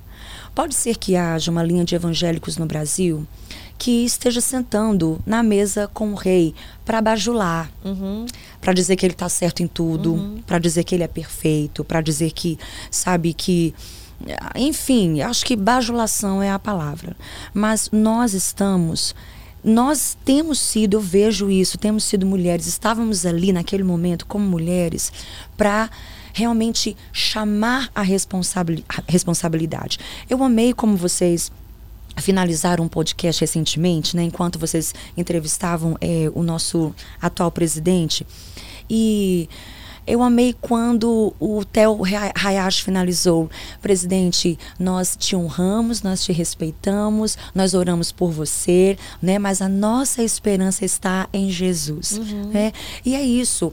É, nós precisamos, de fato, como igreja brasileira, né? Em todas as denominações, fazer isso honrar aos nossos, os nossos governantes, mas uhum. adorar a Cristo. Uhum. Né? Então eu vejo que é uma, é, é, uma crítica que vem muito contra nós, porque as pessoas têm medo de que a gente feche os olhos para aquilo que ainda precisa politicamente ser ajustado. Mas não. Precisamos buscar respostas, cobrar posicionamento, Sim. cobrar pautas de campanha, promessas de campanha. É. E nós somos, nós estamos aqui para isso. É. Não é Podem só para adorar e idolatrar. Não. É. Ou para estar na casa. Sim. Não, nós estamos e para defender ferrenhamente o nosso voto, né? Porque nós acreditamos é, é, em que alguns candidatos, deputados federais, estaduais, senadores, que eles a, a, a, o pensamento deles mais se alinha com aquilo que nós acreditamos. E é lógico que nós vamos defender isso. Imagina se nós vamos abrir mão disso, né? Mas eu queria que é, as pessoas que nos ouvem, que nos assistem agora, estivessem seguras de que nós não estamos de olhos fechados, de que nós não estamos é, para nos deliciar, sabe, com os banquetes e fechar os olhos para aquilo que nós precisamos, na verdade, abrir, né? Defender o pobre, é, buscar realmente igualdade, ainda que pareça uma utopia, nós precisamos proporcionar isso, nós precisamos lutar pela causa, a verdadeira religião, que nem um momento fala de estar na igreja falando em línguas e cantando canções por quatro, cinco dias, mas defendendo a causa do órfão, do pobre, da viúva, e nós estamos é, tendo acesso à presidência, tendo acesso a essas figuras de autoridade para cobrá-los isso. Sim. É por isso que nós estamos é, defendendo esse lugar Sim. e vivendo momentos como esse que a gente já viveu. Sim, e a gente estava comentando da importância da, da união da igreja também, Isso, né, nesse momento. isso. Em que, independente de placa, independente de denominação, estão juntas. É, né? é. Católicos, inclusive. Exato. Não é? Meu Deus do céu. Houve um tempo em que nós estivemos assim nos degladiando, mas hoje, graças a Deus, nós podemos dar as mãos. Sim. Porque realmente temos vivido um tempo, ainda que a gente fale de esperança, mas a gente precisa entender também que são tempos de pressões Sim. Grandes pressões que estão sobre nós, né? E que existe uma pauta global que quer se estabelecer, que é tão, é tão do espírito do anticristo. E ela está aí. Ela está nas escolas, ela está na cultura, ela está em todos os montes da sociedade, em todas as esferas. E eu fico muito feliz que ainda que nós não estejamos tão em unidade, porque dentro da igreja existe outra linha, outro pensamento, e, e, e tá tudo bem, deixa, deixa pensar em é, é- é o espírito da democracia, inclusive dentro da igreja. Você quer votar em outra pessoa, pensar de outra forma, é o teu direito. Sim. Sabe? Nós também estamos aqui para defender o nosso direito Sim. e o nosso princípio e o nosso valor. E É. como eu te falei ali, antes da gente vir aqui para a gravação, eu fico feliz que a gente esteja dando as mãos, eh, em grande maioria, eh, politicamente, mas que isso se dê para em, em muitos outros momentos da história, né? que Cristo possa nos unir, porque inclusive a gente não tem acesso a muitas orações que Jesus fez, mas em João 17 a gente sabe que ele pediu para que nós fôssemos um. Sim. Então, se a política está nos unindo, que Cristo nos una muito mais. Amém. Imagina se no Brasil nós tivermos uma igreja que esteja de coração unido por causa de Cristo. O que, que a gente não vai viver? Amém. Meu É. Deus, Babel traz ali em Gênesis 11 um princípio muito poderoso, né? De que se vocês tiverem unidade, ali foi uma unidade para o mal, mas eles conseguiram. né? Eu me lembro em Fortaleza, né? Ainda morava em Fortaleza, é um dos maiores assaltos da história do Brasil, o assalto ao Banco Central de Fortaleza. A unidade daquele bando. Sim, sim. Meu Deus, Karina. Pois é. Imagina se a gente se a gente entende o poder da unidade. É. Por isso que Jesus fala: o mundo vai conhecer vocês. E o mundo vai conhecer a mim e ao Pai É. quando vocês forem um. Sim. É que assim como tem, né, o poder da unidade em Cristo, tem o poder da unidade para o mal, como você falou. E através de tantas pautas é isso que a gente tem visto e por isso que a- nós como cristãos devemos nos unir ainda mais, nos fortalecer ainda mais. Ainda. Porque o- o mal está também, né, numa guerra espiritual muito E numa forte progressão. e numa progressão, né? A gente vê a questão da, da infância, a- tá- trabalhando em todas as esferas, né? Querendo né, deturpar a mentalidade e sexualizar nossas crianças tão cedo, né? Querendo deturpar o- o- os reais valores também da família, os valores eh, morais. Então, é, é muito importante nos dias de hoje. Nós estamos vendo tantas notícias absurdas. É, ainda mais você que foi vítima de abuso, a gente tem visto tantos casos se multiplicando, se multiplicando. E, e muitas vezes a, a sociedade achando aquilo nossa, que absurdo, mas não tomando nenhuma providência através dos próprios atos, através do que eles estão achando que, que é normal e não sabe que uma coisa leva a outra, que essa liberdade também causa grandes estragos. Totalmente. Né? Um padre, é, eu tive acesso a um vídeo de um padre, eu, eu, eu compartilhei também assim que eu, que eu vi esse vídeo e ele fala, não adianta você orar como um cristão e votar como um ateu. Uhum. Não exato. Exato. É, uma, é, um grande, é uma grande contradição. Uhum. Né? Eu peço a Deus, porque é, toda, toda essa agenda que vem mesmo do espírito do anticristo, eu peço a Deus para que o Espírito Santo abra os olhos dessas pessoas. Uhum. Gente, porque viver com Deus é tão maravilhoso. É. Sabe, você ter a, a, Bíblia, a palavra de Deus como regra de fé e prática. Uhum. É tão incrível. Isso muda a nossa vida, isso muda a sociedade, isso transforma famílias. E seria tão bom se as pessoas pudessem parar um pouco sabe? E perceber o que elas estão desejando, Sim. né? E perceber o, o que elas estão lutando para ter. É. E pudessem cair em si. É. Quantas vezes a Bíblia fala de pessoas que caíram em si? É. Eu tenho orado para que que o Espírito Santo faça muitas pessoas que têm lutado, sabe, com essa agenda enfim, a gente não quer assim entrar, sabe, em maiores detalhes, mas essas pessoas possam cair em si e perceber como viver com Cristo é o melhor, é. como ele é o caminho, como ele é a verdade, como ele é a vida. Isso não é relativizado, isso é, um, é absoluto, é. sabe? E como isso nos protege, como mulheres não feministas, mas cristãs, como isso nos protege, como a família tradicional, a família como Deus sonhou, como isso nos protege uhum. de doenças é, é, no corpo, na alma, sabe? Tudo o que Deus fez. Sim. Cada não de Deus para nós. Sabe, as pessoas leem às vezes o livro de Levítico no Antigo Testamento e vê, não pode, não pode, não pode, não pode, o povo não pode fazer. Abstenha-se disso, abstenha-se daquilo. Tudo isso não é porque Deus é mau, mas é uhum. é porque nos protege. Sim, porque nos aquilo protege. vai levar por um caminho que não é o que vai dar alegria, Exato. que vai dar contentamento. Totalmente. É um caminho de, de engano, de superficialidade. Totalmente, não é? Até alimentação você vê hoje quantos princípios do coach, quantos princípios da nutrição, quantos princípios do direito, tudo tem base aqui uhum. na palavra de Deus, que é a nossa regra de fé e prática. Sim. Então, essa tem sido a minha oração. Deus, essas pessoas não estão em si. É. Eu vejo como que uma sociedade zumbi. Sim não é possível que essas pessoas estejam lutando é. por isso. Não é possível que é isso que elas queiram. É. Elas não estão em si. Não. Mas que o juízo venha, né? a sã consciência venha.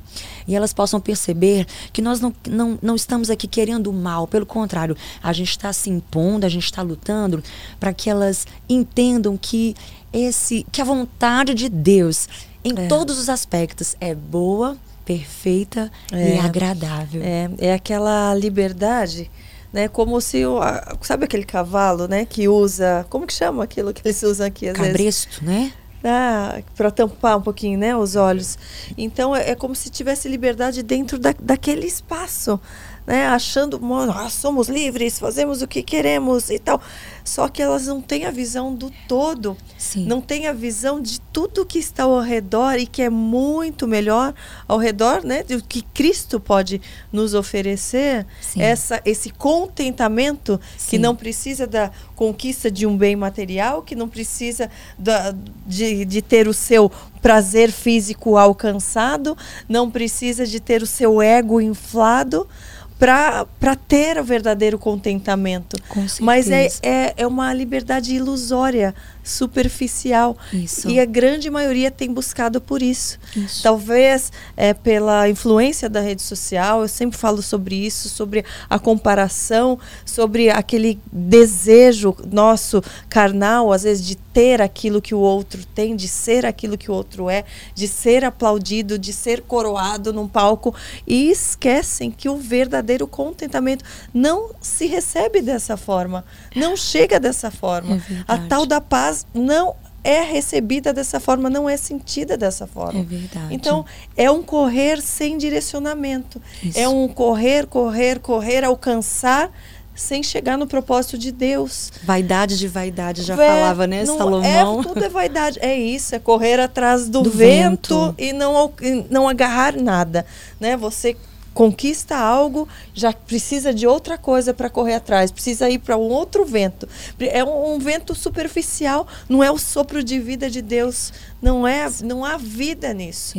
Há só Exatamente. ansiedade, é depressão, é descontentamento, é ira, é raiva, é xingando porque o outro tem, é xingando porque o outro não me aceita, não me respeita. Há um algo errado ali dentro. Isso. E esse Eu erro vejo- está nessa busca errada. Com certeza. Eu, eu, eu vejo que tudo isso, todo, todo o comportamento dessa nova geração, sabe, que não, não ama o seu corpo, não ama eh, como veio, como Sim. Deus lhes fez. É uma. Eu acho que quando você vai se mutilando, sabe, é uma, é uma rebeldia tamanha, é uma, uma rejeição de Sim, si tão sim, grande. sim. E tudo isso. Frutos de, de, de buracos, de É, quebras É. sabe? Você está tentando é, exteriormente é, disfarçar o grande vazio que você Uhum, tem. uhum. E tudo que essas, essa nova geração precisa é preencher esse local. É. Que a gente sabe que só Cristo pode É. preencher. É. dele esse lugar. É. Trazer o Criador para esse lugar. É. O centro do nosso coração. É, é, é- é o que nós mais temos falado para essa nova geração. Meu esposo, certa vez pregando, ele estava falando acerca da, da, da homossexualidade, né, de outras é, opções, enfim.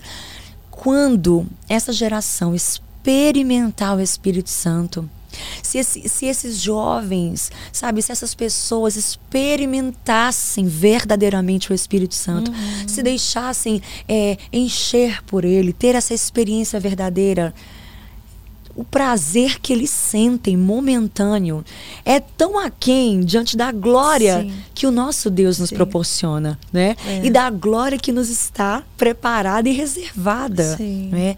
Então, é, é realmente você passando aqui em São Paulo, você vê a Cracolândia, jovens que até de classe média, classe média alta, Uhum. que mas que em nome dessa liberdade se tornaram escravos. Uhum. Gente, escravos de, de um cigarro, de um pó. É. Olha só que, que consciência. É por isso que eu falo, eles não estão em sã consciência. Eles não estão livres, em eles perfeito são, juízo. estão escravos. Exatamente, exatamente. Precisam acordar, precisam despertar. Mas tudo isso é a falta de trato com os episódios da vida, né? Eu tenho dito eh, recentemente, eu vivi uma um histórico de já vivi muitos episódios de quebra, de, de- de traição, de rejeição, eh, em que o perdão se fazia necessário. E falando sobre isso nas redes sociais, né, a gente falou muito sobre isso, sobre você tratar com responsabilidade as suas emoções. Uhum. Meu Deus do céu, você vê Jesus quando ele perde João Batista, quando ele ouve falar que João Batista havia sido morto, ele sai para chorar, ele sai para orar. né? Nem, nem, nem sei desse episódio se, se Jesus chorou, mas eu acho que sendo humano ali no seu cantinho, no seu lugar de oração, ele se retira sabe?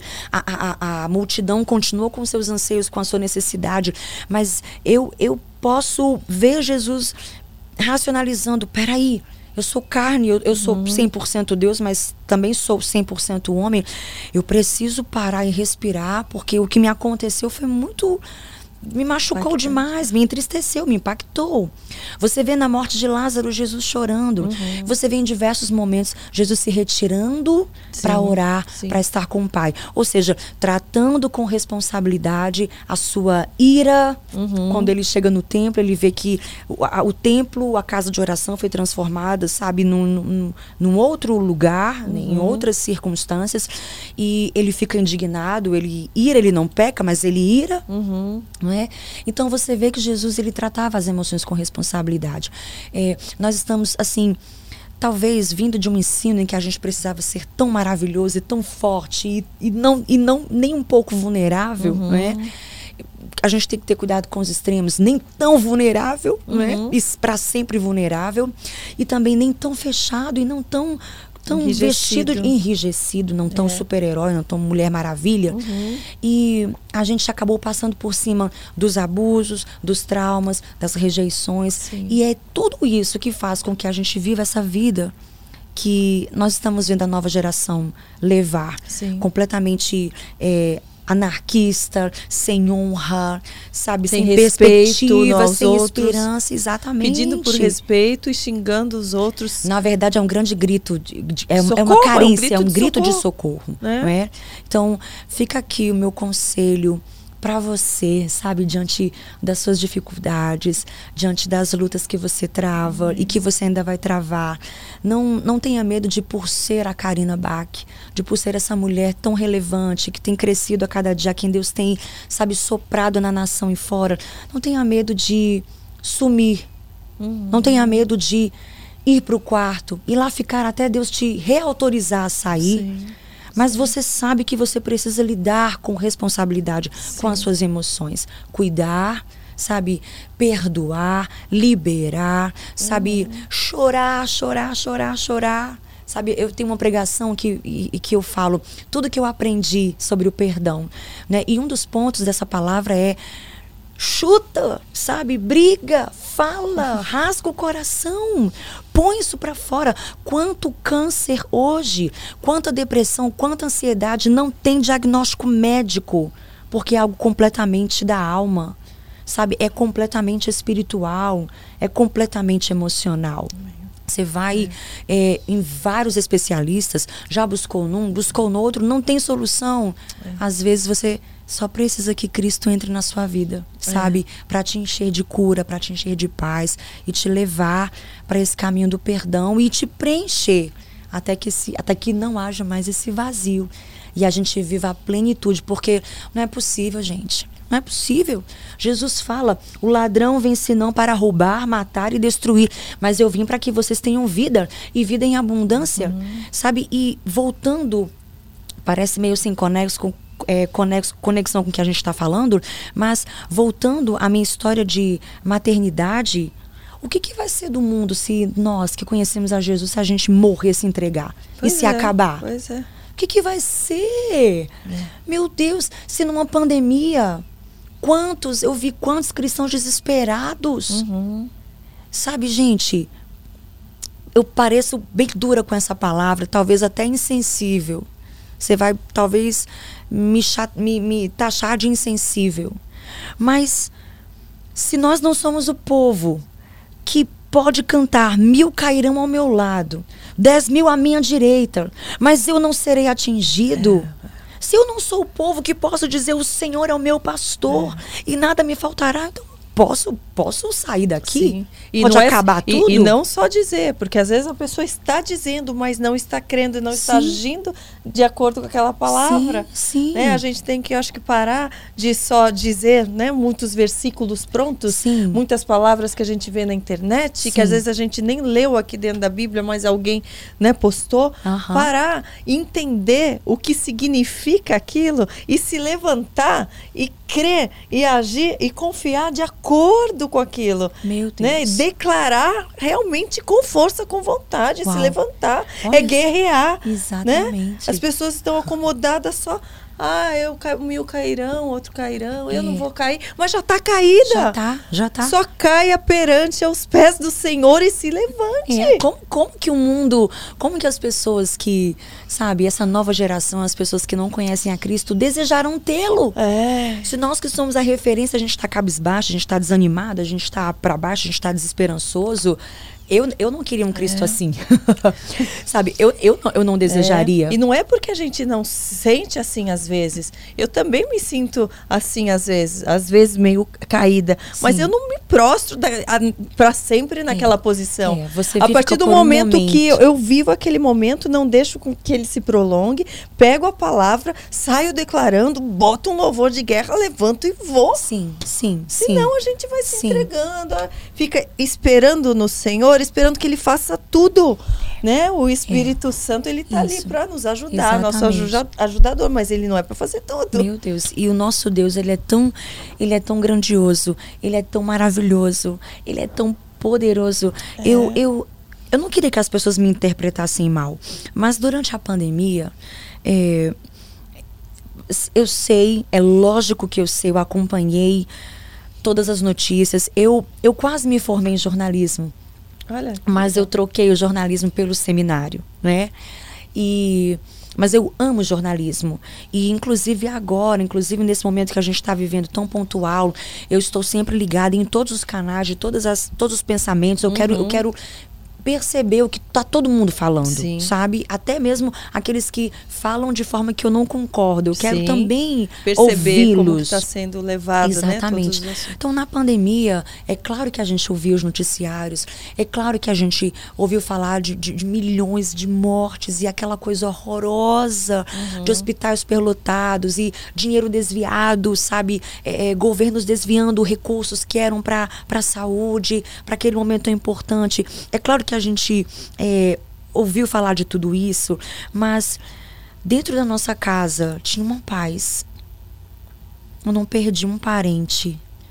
Os recursos não faltaram. Uhum. Eu fiquei um ano, quase dois anos sem trabalhar. Eu vivo de ofertas, eu vivo do que as igrejas me dão. Uhum. E às vezes eu, lendo a Bíblia, e eu lia, vou tomar como exemplo o Salmo 91, que é tão conhecido não só dos protestantes, né? E todas aquelas promessas, praga nenhuma te alcançará, uhum. né? Na, na tua tenda, nenhuma enfermidade, nenhuma seta e tudo mais porque se apegou a mim como amor, eu livrarei, uhum. né?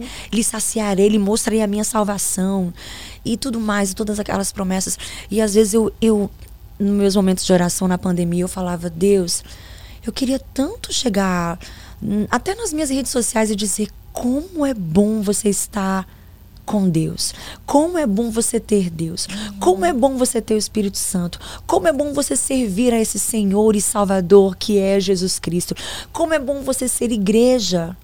Mas eu não posso. Eu não posso, né? Porque, claro, tinha a responsabilidade, o, o, o caráter, do, né? o espírito do momento. Sim. Mas eu estou dizendo isso para talvez fazer você que, que nos assiste entender como é bom uhum. estar do lado de Deus. Sim.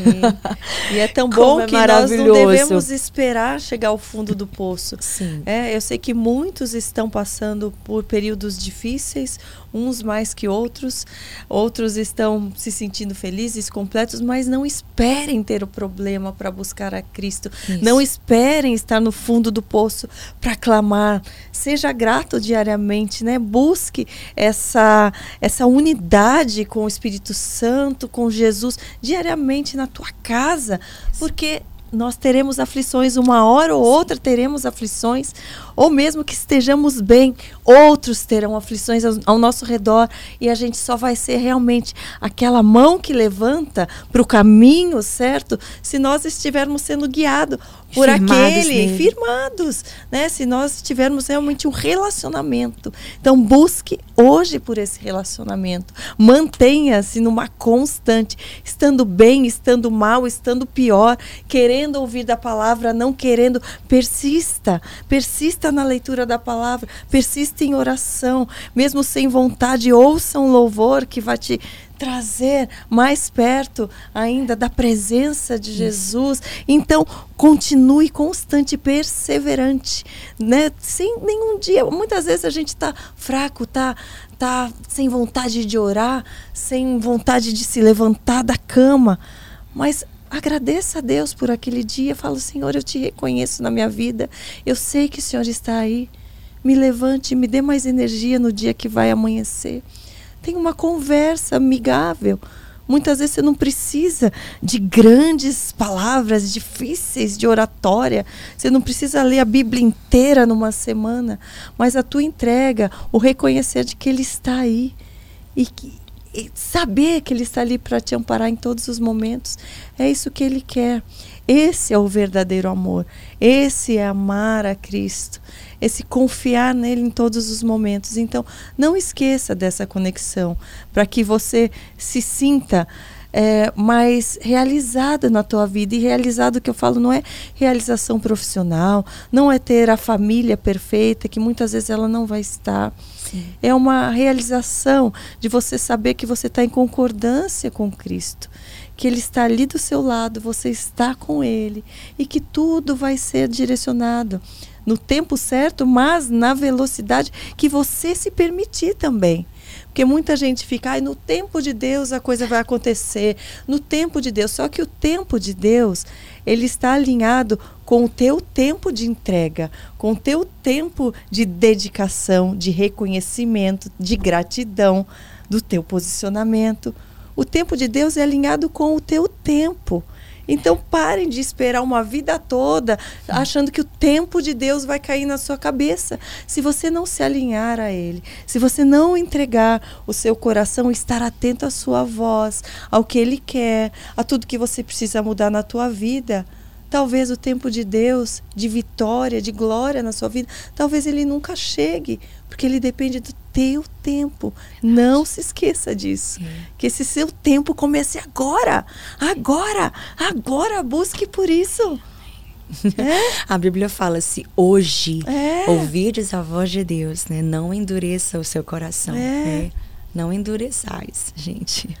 É muito bom, é muito bom viver com o Senhor, ser cuidado por Ele, ser Sim. guiado por Ele. Né? Eu, eu sempre peço a Deus que uh, nessa minha espera, sabe? E claro que ainda que tão esperançosa, mas claro que, que a gente enfrenta dias difíceis. Sim. É claro que quando eu ouço que alguém tá, está positivo, está grávida, né? Amigas minhas, amigas que casaram ontem, vou dizer, sabe? Esses dias são difíceis porque parece que celebrar o outro, uhum. né, é, te afronta, te confronta. Sim. Esses dias são mais delicados, eu confesso, Sim. mas ainda assim você sabe que, que você está aguardada, sabe uhum. que você está cuidada. Por isso que eu, eu, eu, ratifico isso, desse, dessa comunhão com Jesus que é sim, tão importante. Sim. Sabe como nós precisamos dele na nossa vida. Sim. E meu Deus do céu. Qual foi o e momento quero... mais marcante, perdão, de cortar? Não, Pode falar. Só e concluindo, é, quando é, a palavra fala de, de Zacarias e Isabel, que também tinham essa espera, Sim. a palavra fala que Isabel era estéreo, né? E só que o anjo vai encontrar Zacarias no templo, cumprindo o seu turno, né? Ele era um sacerdote. Imagina quantas quantas crianças, quantos bebês ele não teve que circuncidar, né? E apresentar ao Senhor, consagrar ao Sim. Senhor, ele sendo o sacerdote do seu tempo. É, e eu quero isso, que mesmo em meio às lutas, nas minhas esperas, nas dificuldades que eu tenho no ministério, casamento, ou seja o que for, traições, enfim, com amizades, eu quero que Deus me encontre adorando, servindo a igreja, amando as pessoas, sempre acreditando, não importa o que houve. Sabe, não importa o que fizeram, não importa se não corresponder o amor que eu dediquei, isso não, não importa. É. Agora é, é daqui para frente. Então, Sim. o meu desejo é que é, o Senhor me encontre assim, adorando, feliz, plena, satisfeita, sabe? Sim. O meu maior desejo que ele me encontre assim. Ah, sim. Amei, né? Todos os e todos os dias todos nós. nós temos que alimentar esse desejo e é. continuar lembrando de toda, né, de tudo que ele já fez por nós e que Sim. às vezes a gente acha que tal coisa é que vai né, fazer com que a gente fique mais feliz. Tudo que ele já fez, já tudo que fez. nós já temos, é. tudo que teremos tudo. na eternidade. Isso. É, é motivo de gratidão. Não lembrar tudo que a gente já tem mesmo que a gente tenha pouco aos olhos do mundo, até às vezes aos nossos próprios olhos. Eu sei tanta gente que às vezes nos ouve e fala: Poxa, eu não tenho nenhuma casa para morar, eu não tenho nem comida todo dia. Mas se você tem o Senhor, se você crê, se você confia, Ele não vai deixar faltar o essencial, que é a tua presença, Sim. que é para te manter em pé mesmo diante das dificuldades. É, então, tem muita gente que tem tudo sabe? Eu, eu falo porque eu convivo com muita gente que tem tudo de material, que tem casa, pode viajar o mundo todo, que tem as melhores bolsas, as melhores roupas e estão vazias. Esses dias eu vi uma pessoa na rede social que eu conheço, que tem uma vida maravilhosa e que tem status e que tem tudo e falou: "Olha, você sabe que eu nunca, eu não sei o que é paz de espírito. O povo fala muito porque eu quero ter paz de espírito. Eu nunca senti o que é isso, ter paz de espírito, e eu quero falar para vocês que está tudo bem. Não está tudo bem se não há paz de espírito, porque o Espírito Santo não vive não vive em nós. Não se conforme em achar que está tudo bem não ter paz de espírito, porque é possível ter paz de espírito quando, ace quando aceitamos Jesus. É possível ter paz de espírito quando o espírito dele vem viver em nós. E não precisamos de bolsas de viagens, de nada de nada, porque essa paz nos supre de tudo, nos dá esperança, nos dá vigor, nos dá entusiasmo para viver, nos dá o alimento diário que é o mais necessário, o pão da vida, né? a água que não cessa. Então, não se conforme em não, não, ter a paz de espírito. Não acho que é normal. É, paz, que é, é um fruto né, do espírito. Exato. Então eu vejo, então não independe da nossa classe social. Tem gente que fala, ah, é fácil para você falar porque também você tem tudo. Não, muitas vezes a, a, grande maioria que tem tudo é que menos reconhece a Cristo, é que menos reconhece que dependemos dele, é que menos reconhece. Então é, não se enganem com essa ilusão de que o que vai te suprir são, são a, as coisas Nenhuma coisa, nenhum status, nenhuma casa, nenhum carro vai te suprir daquilo que preenche. Não é se engane, né? É verdade. Eu queria que você deixasse uma mensagem, mas antes disso eu quero te fazer essa pergunta. Qual o momento, você falou, né, de momentos difíceis, de traições de amigos, enfim, de, de várias coisas que você passou, mas qual, qual foi o momento em que você mais sentiu a presença de Deus, assim, ali Deus operou mais fortemente na sua vida? Uau! Eu tive, é, nesse tempo no Rio de Janeiro, uma experiência de, de traição muito difícil, né? envolvendo amizades. Uhum. E foi assim. Foi tão doído. Eu acho que é, tem, tem muita é muito proporcional ao nível de amor né Sim, que você de dá de, de, confiança então quanto mais você ama acho que é muito mais difícil você lidar com essas uhum. quebras com essas situações e foi muito difícil para mim. Foi eu queria poder entrar mais no assunto mas ainda não, tenho essa autorização não, de Deus para liberar assim, né? E também para preservar as pessoas claro, né? Claro. a gente é, eu, eu, eu quero mais que tudo. Tem, eu sempre, é, tudo acaba em música aqui em mim, né? Tudo eu busco uma música para concluir. Mas o, o Luiz Arcângelo tem uma canção que diz: é, Deus gosta de quem a gente não gosta. Uhum. Né? Então, às vezes a gente, a gente precisa entender isso. E a minha oração é para que o Senhor restaure essas pessoas uhum. que me fizeram mal, né, que me traíram, que, que abusaram, porque foi também um abuso, um abuso é, é, emocional, um abuso profissional, uhum. é, espiritual, de certa forma, Sim. né, é ministerial.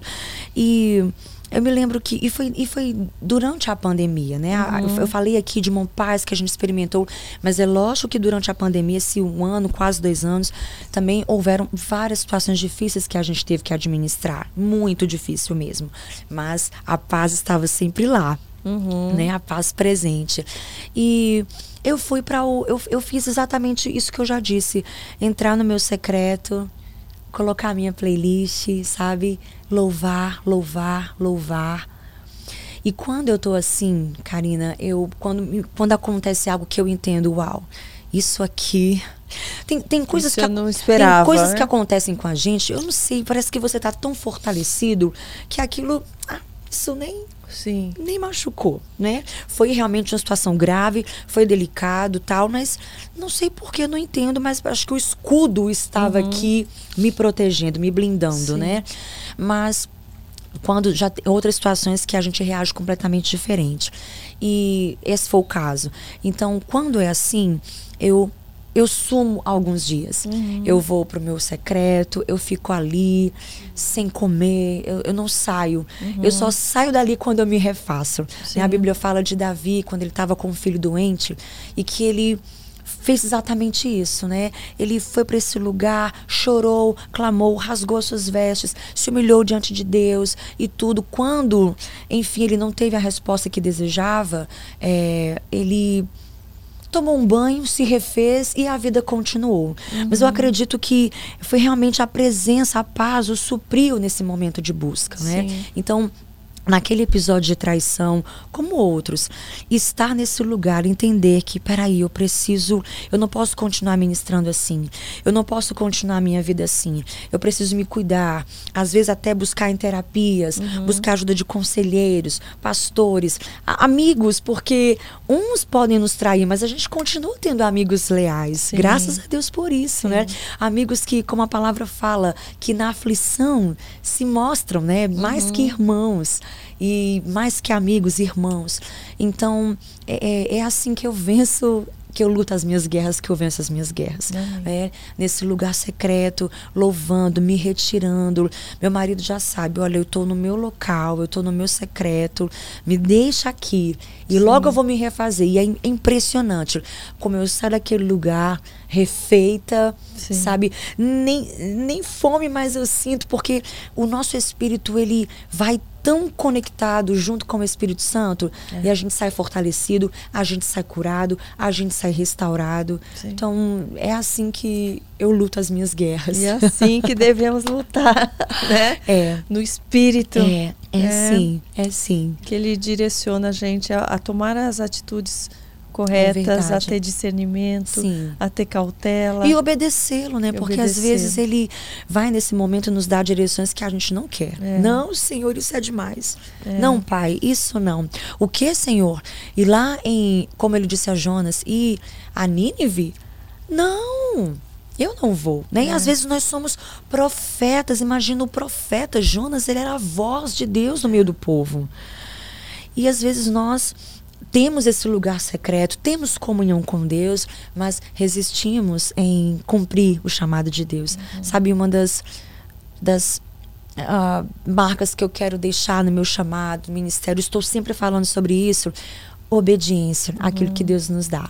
E nesse lugar secreto, parece ser um lugar só de conforto, parece ser um lugar só de chorar, só um lugar de se refazer, mas também é um lugar de sair para obedecer Sim. à direção que Deus nos dá. É. E muitas vezes, eu diria na maioria, que o que Deus nos pede não é o que nós queremos, né? Uhum. A nossa carne milita contra o espírito. Uhum. A carne quer ir para um lugar e o espírito quer que a gente faça o que Deus quer. Sim. Então, é também sair para cumprir o que Deus nos pede. É, qual o maior conselho que você dá para essas pessoas que ainda não encontraram o seu chamado, o propósito delas nessa terra? Porque muito, eu recebo muitos relatos.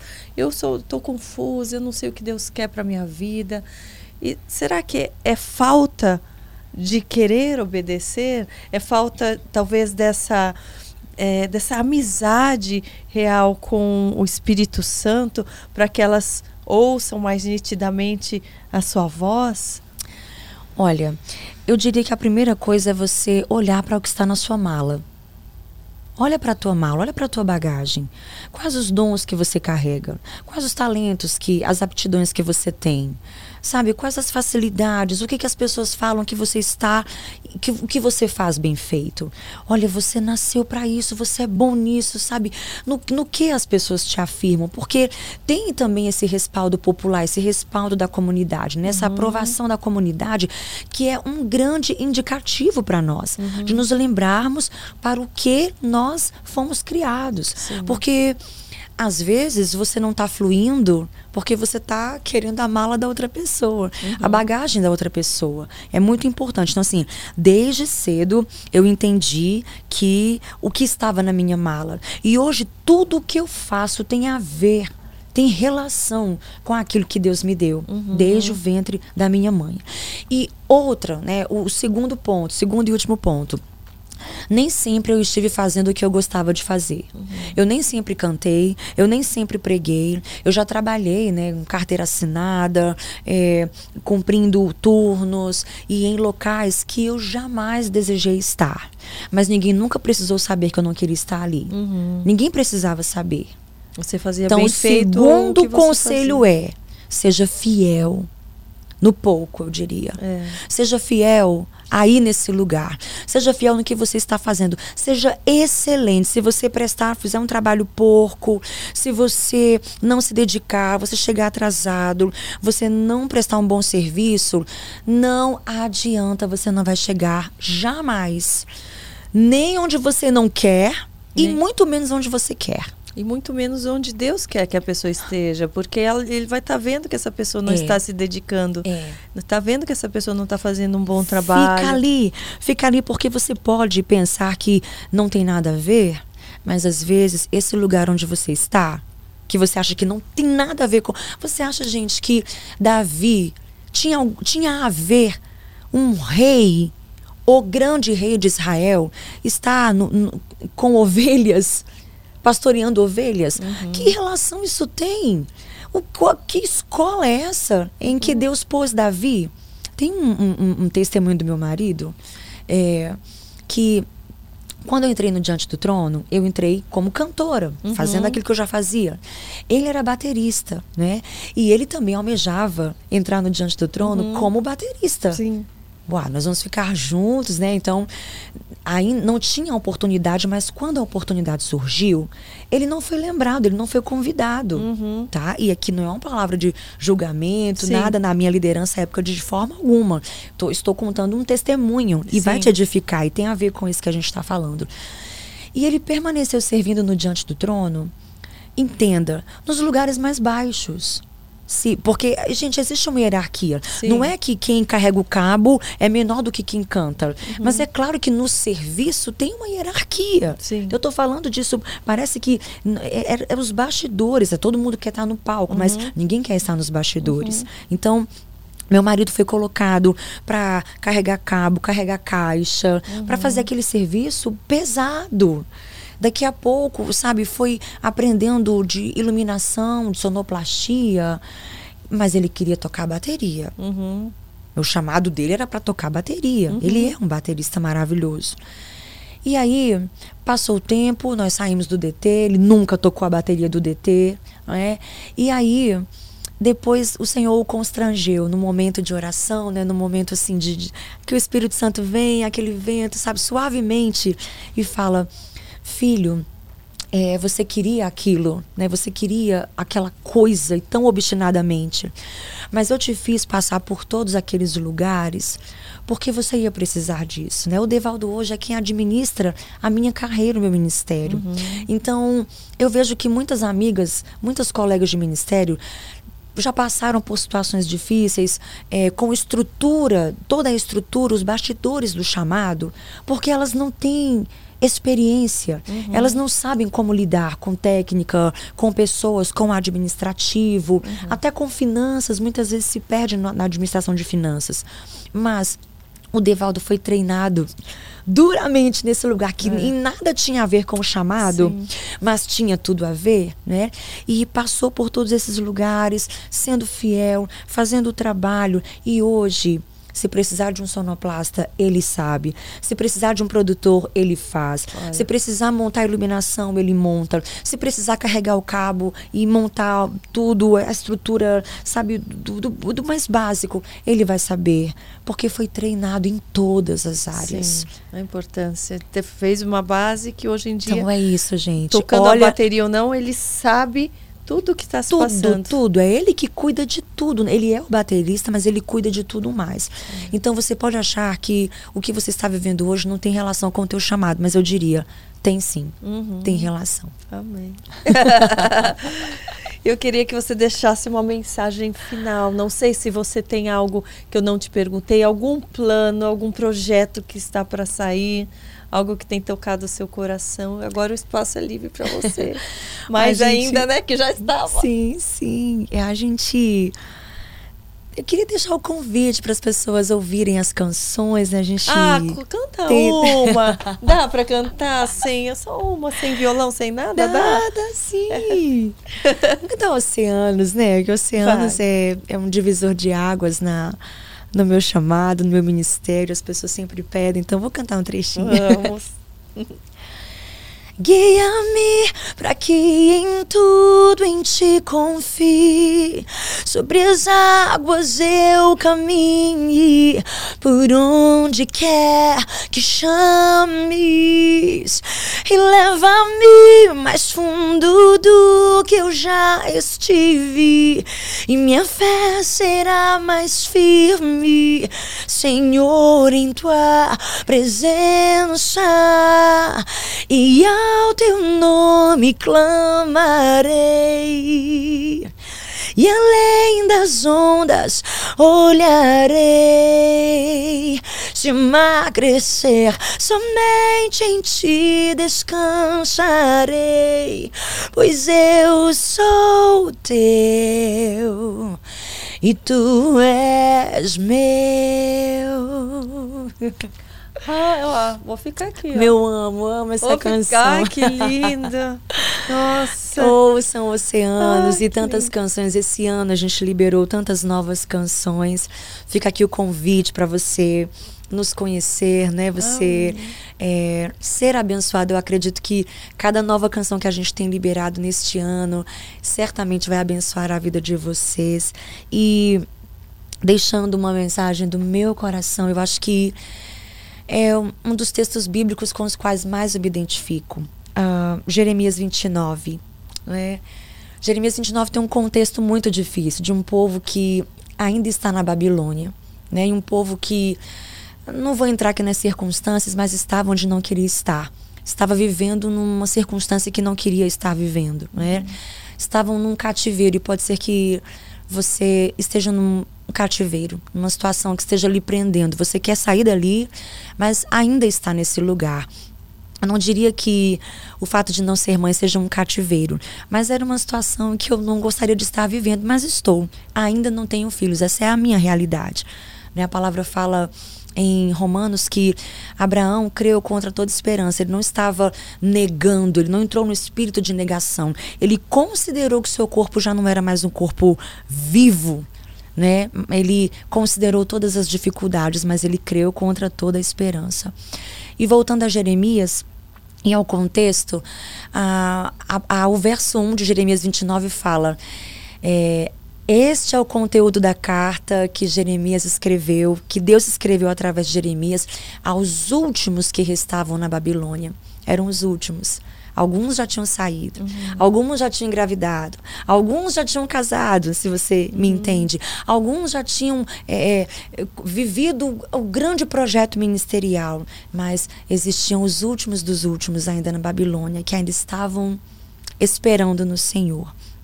E se você acha que Deus chega ali, né, através dessa carta dizendo: "Meus filhinhos, ah, tadinhos, coitados, que pena de vocês", não.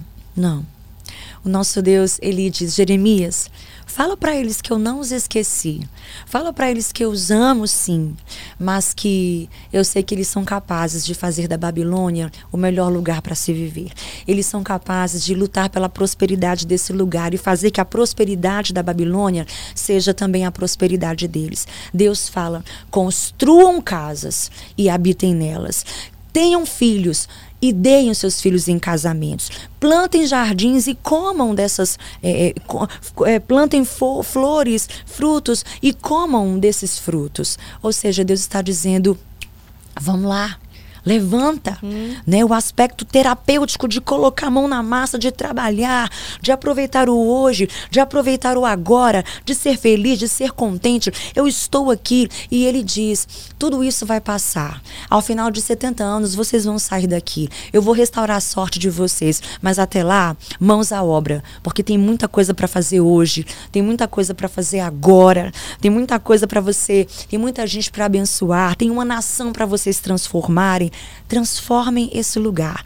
Porque se vocês transformarem a realidade desse lugar, vocês mesmos serão transformados. E ele termina dizendo: Eu é que sei os pensamentos que tenho a vosso respeito, pensamentos de paz. A gente falou tanto de paz é. aqui e não de mal, para dar a vocês o fim que vocês desejam. Então uhum. essa é a minha palavra, esse é o meu lema. Eu estou construindo casas, habitando nelas, eu estou plantando, eu estou colhendo, eu estou fazendo desse meu tempo de espera um testemunho para que muitos possam olhar para mim e dizer: se a Ana consegue, eu consigo também. Se a Ana consegue esperar com paciência, com entusiasmo, eu também consigo. Então, é isso. Que você receba essa palavra do fundo do meu coração para o seu coração e ela te levante, e ela te erga, e ela te transforme nesse dia, neste ah, dia. Que linda! Amém. Eu quero que a gente finalize com uma oração final. Fique aqui, ó, tem mais alguns minutinhos. Hum. Mas eu quero, antes da nossa oração, te agradecer por esse tempo de comunhão, esse tempo hum. de testemunho, onde você nos fortalece com a tua história, com o que Deus tem feito na tua vida que você continue sendo essa mulher guerreira, essa mulher impactante, importante primordial para os dias de hoje, que você mesmo em tempos que você se sinta mais fraquinha, lembre-se que a tua palavra fortalece tanta gente e que ela retorne para a tua vida, te fortalecendo mais e mais e mais, porque ela jamais será em vão. O teu testemunho não é em vão, a tua vida não é em vão, a tua voz, os teus dons, a tua esperança não é em vão. Você foi transformada, você está sendo lapidada. E Jesus está aí, sendo quem está te lapidando. Então, receba, receba, receba dessa esperança que você passou para todos nós, mas que ela volte para ti, redobrada, multiplicada ainda mais, que você continue transbordando, transbordando dessa energia, desse entusiasmo, dessa gratidão, dessa alegria por servir.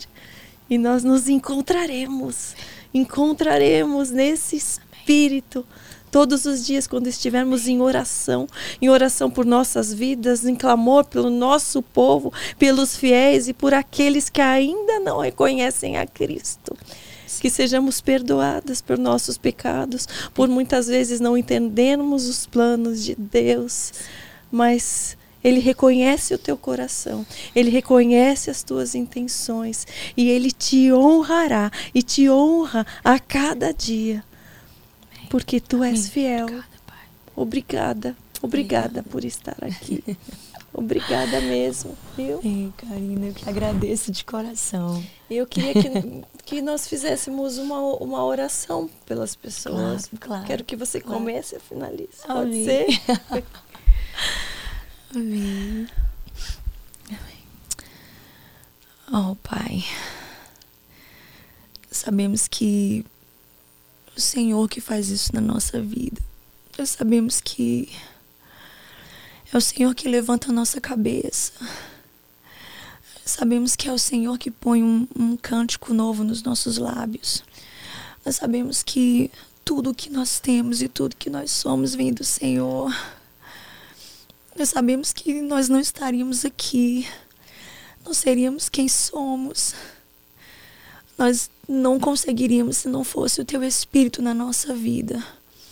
Essa obra de salvação, quem começou foi o Senhor. E quem tem completado essa obra é o Senhor. Muito obrigada por não desistir de nós. Muito obrigada por não nos deixar entregues às nossas mazelas, aos nossos pecados, às nossas escolhas, mas intervir de forma tão poderosa na nossa história. Obrigada, Senhor, por me livrar do abuso do homem mau. Obrigada por me livrar, Senhor, das minhas próprias escolhas. Obrigada por cuidar, por me livrar no meu caminho. Obrigada por entrar na minha vida, na minha história, no momento mais oportuno, mais especial e ali mudar a minha sorte. Obrigada por mudar a minha sorte, Senhor. E obrigada por me levantar, ser tão pequeno. Meu nome é Paula, significa pequena, mas também é Ana, é agraciada. E o Senhor ter feito da minha vida e continuar fazendo da minha vida um instrumento em tuas mãos.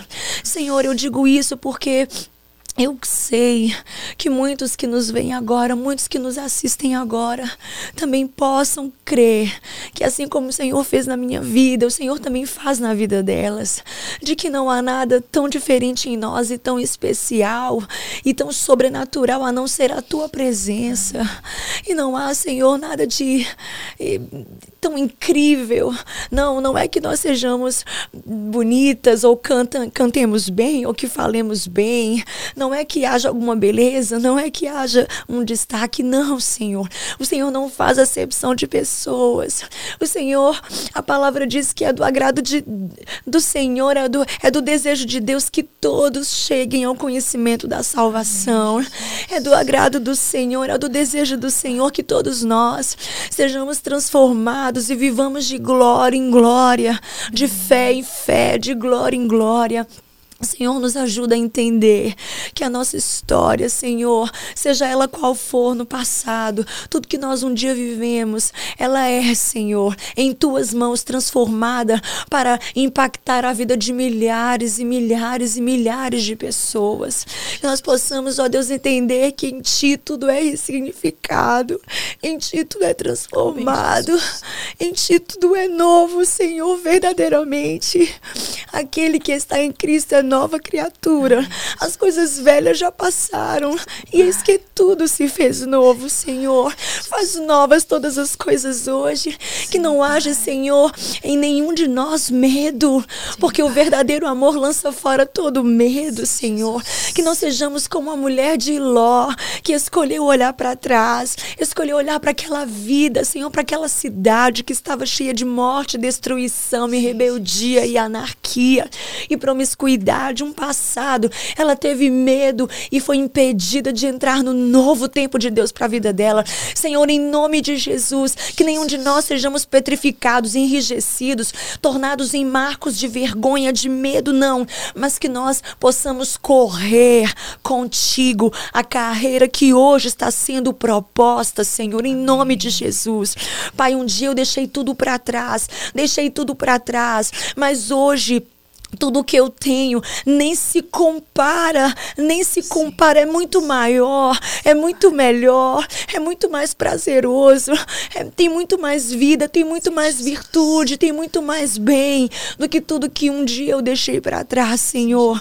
Pai, eu quero abençoar, abençoar esses filhos, abençoar essas filhas, abençoar essas pessoas que estão aqui diante desse computador, diante dessa televisão nos assistindo e dizer, ó Deus, que os planos que o Senhor tem para eles são de paz, são de paz e não de mal, para vos dar, para dar a eles o fim que eles desejam, o fim que eles esperam, que eles sejam cheios de toda esperança esperança, porque foi para uma viva esperança que nós fomos regenerados. Ó Deus, em nome de Jesus, sejam abençoados, sejam fortalecidos no Senhor e na força do seu poder. Que a confiança nas promessas do Senhor esteja hoje de pé, agora mesmo, porque aquele que começou a boa obra é fiel para completá-la até o dia de Cristo Jesus. Não haja, como já dissemos, um coração como o de Nazaré. Não, não, não, não. Mas um coração como o de Cafarnaum, de Galileia, onde o Senhor realizou teus sinais, teus milagres, tuas maravilhas. Um coração que crê em cada promessa, em cada palavra que o Senhor já liberou sobre cada um de nós. E a oração que eu te faço, Senhor, em nome de Jesus. Amém. Em nome de Jesus. Amém. Amém. Amém. Amém. Gratidão. Gratidão, Jesus. Gratidão por cada palavra, gratidão por esse momento, gratidão pela vida, gratidão pela salvação, gratidão pela restauração, pela transformação, gratidão pela oportunidade de te conhecer a fundo e de viver as tuas promessas, de viver para ti, Senhor. Gratidão, Pai. Gratidão por tantos ouvintes, tantas pessoas que estão recebendo dessa palavra, a única palavra que tem poder para fazer novo todos, todas as coisas, para mudar tudo, Senhor. Venha com teu poder agora. Venha com teu espírito agora. Entre na casa dessas pessoas, nesses corações. Mova tudo, transforme tudo, limpe tudo, traga revelação à vida dessas pessoas, traga revelação da tua palavra, da tua vontade, do teu propósito para a vida delas, traga luz, traga vida, traga cura onde já não havia solução. Traga algo novo, traga esperança, Senhor. Mostre do teu poder na vida delas, para que elas te vejam, para que elas sejam vistas por outras pessoas, para que tenham a luz brilhando em seus caminhos.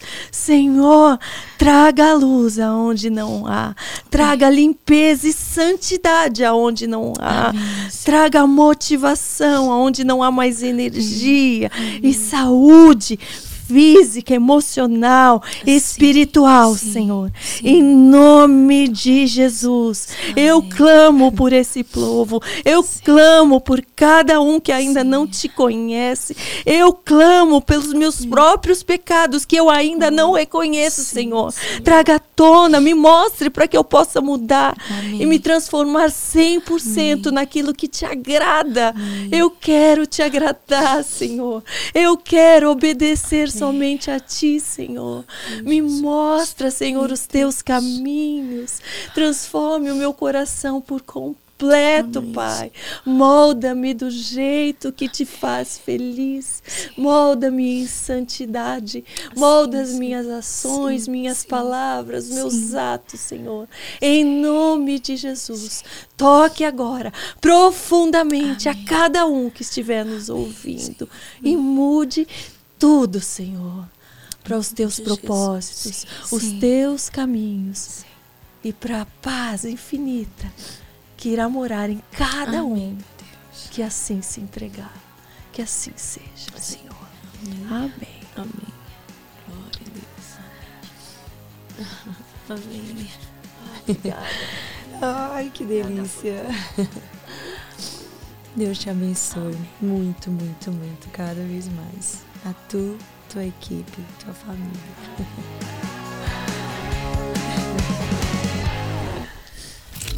Hub.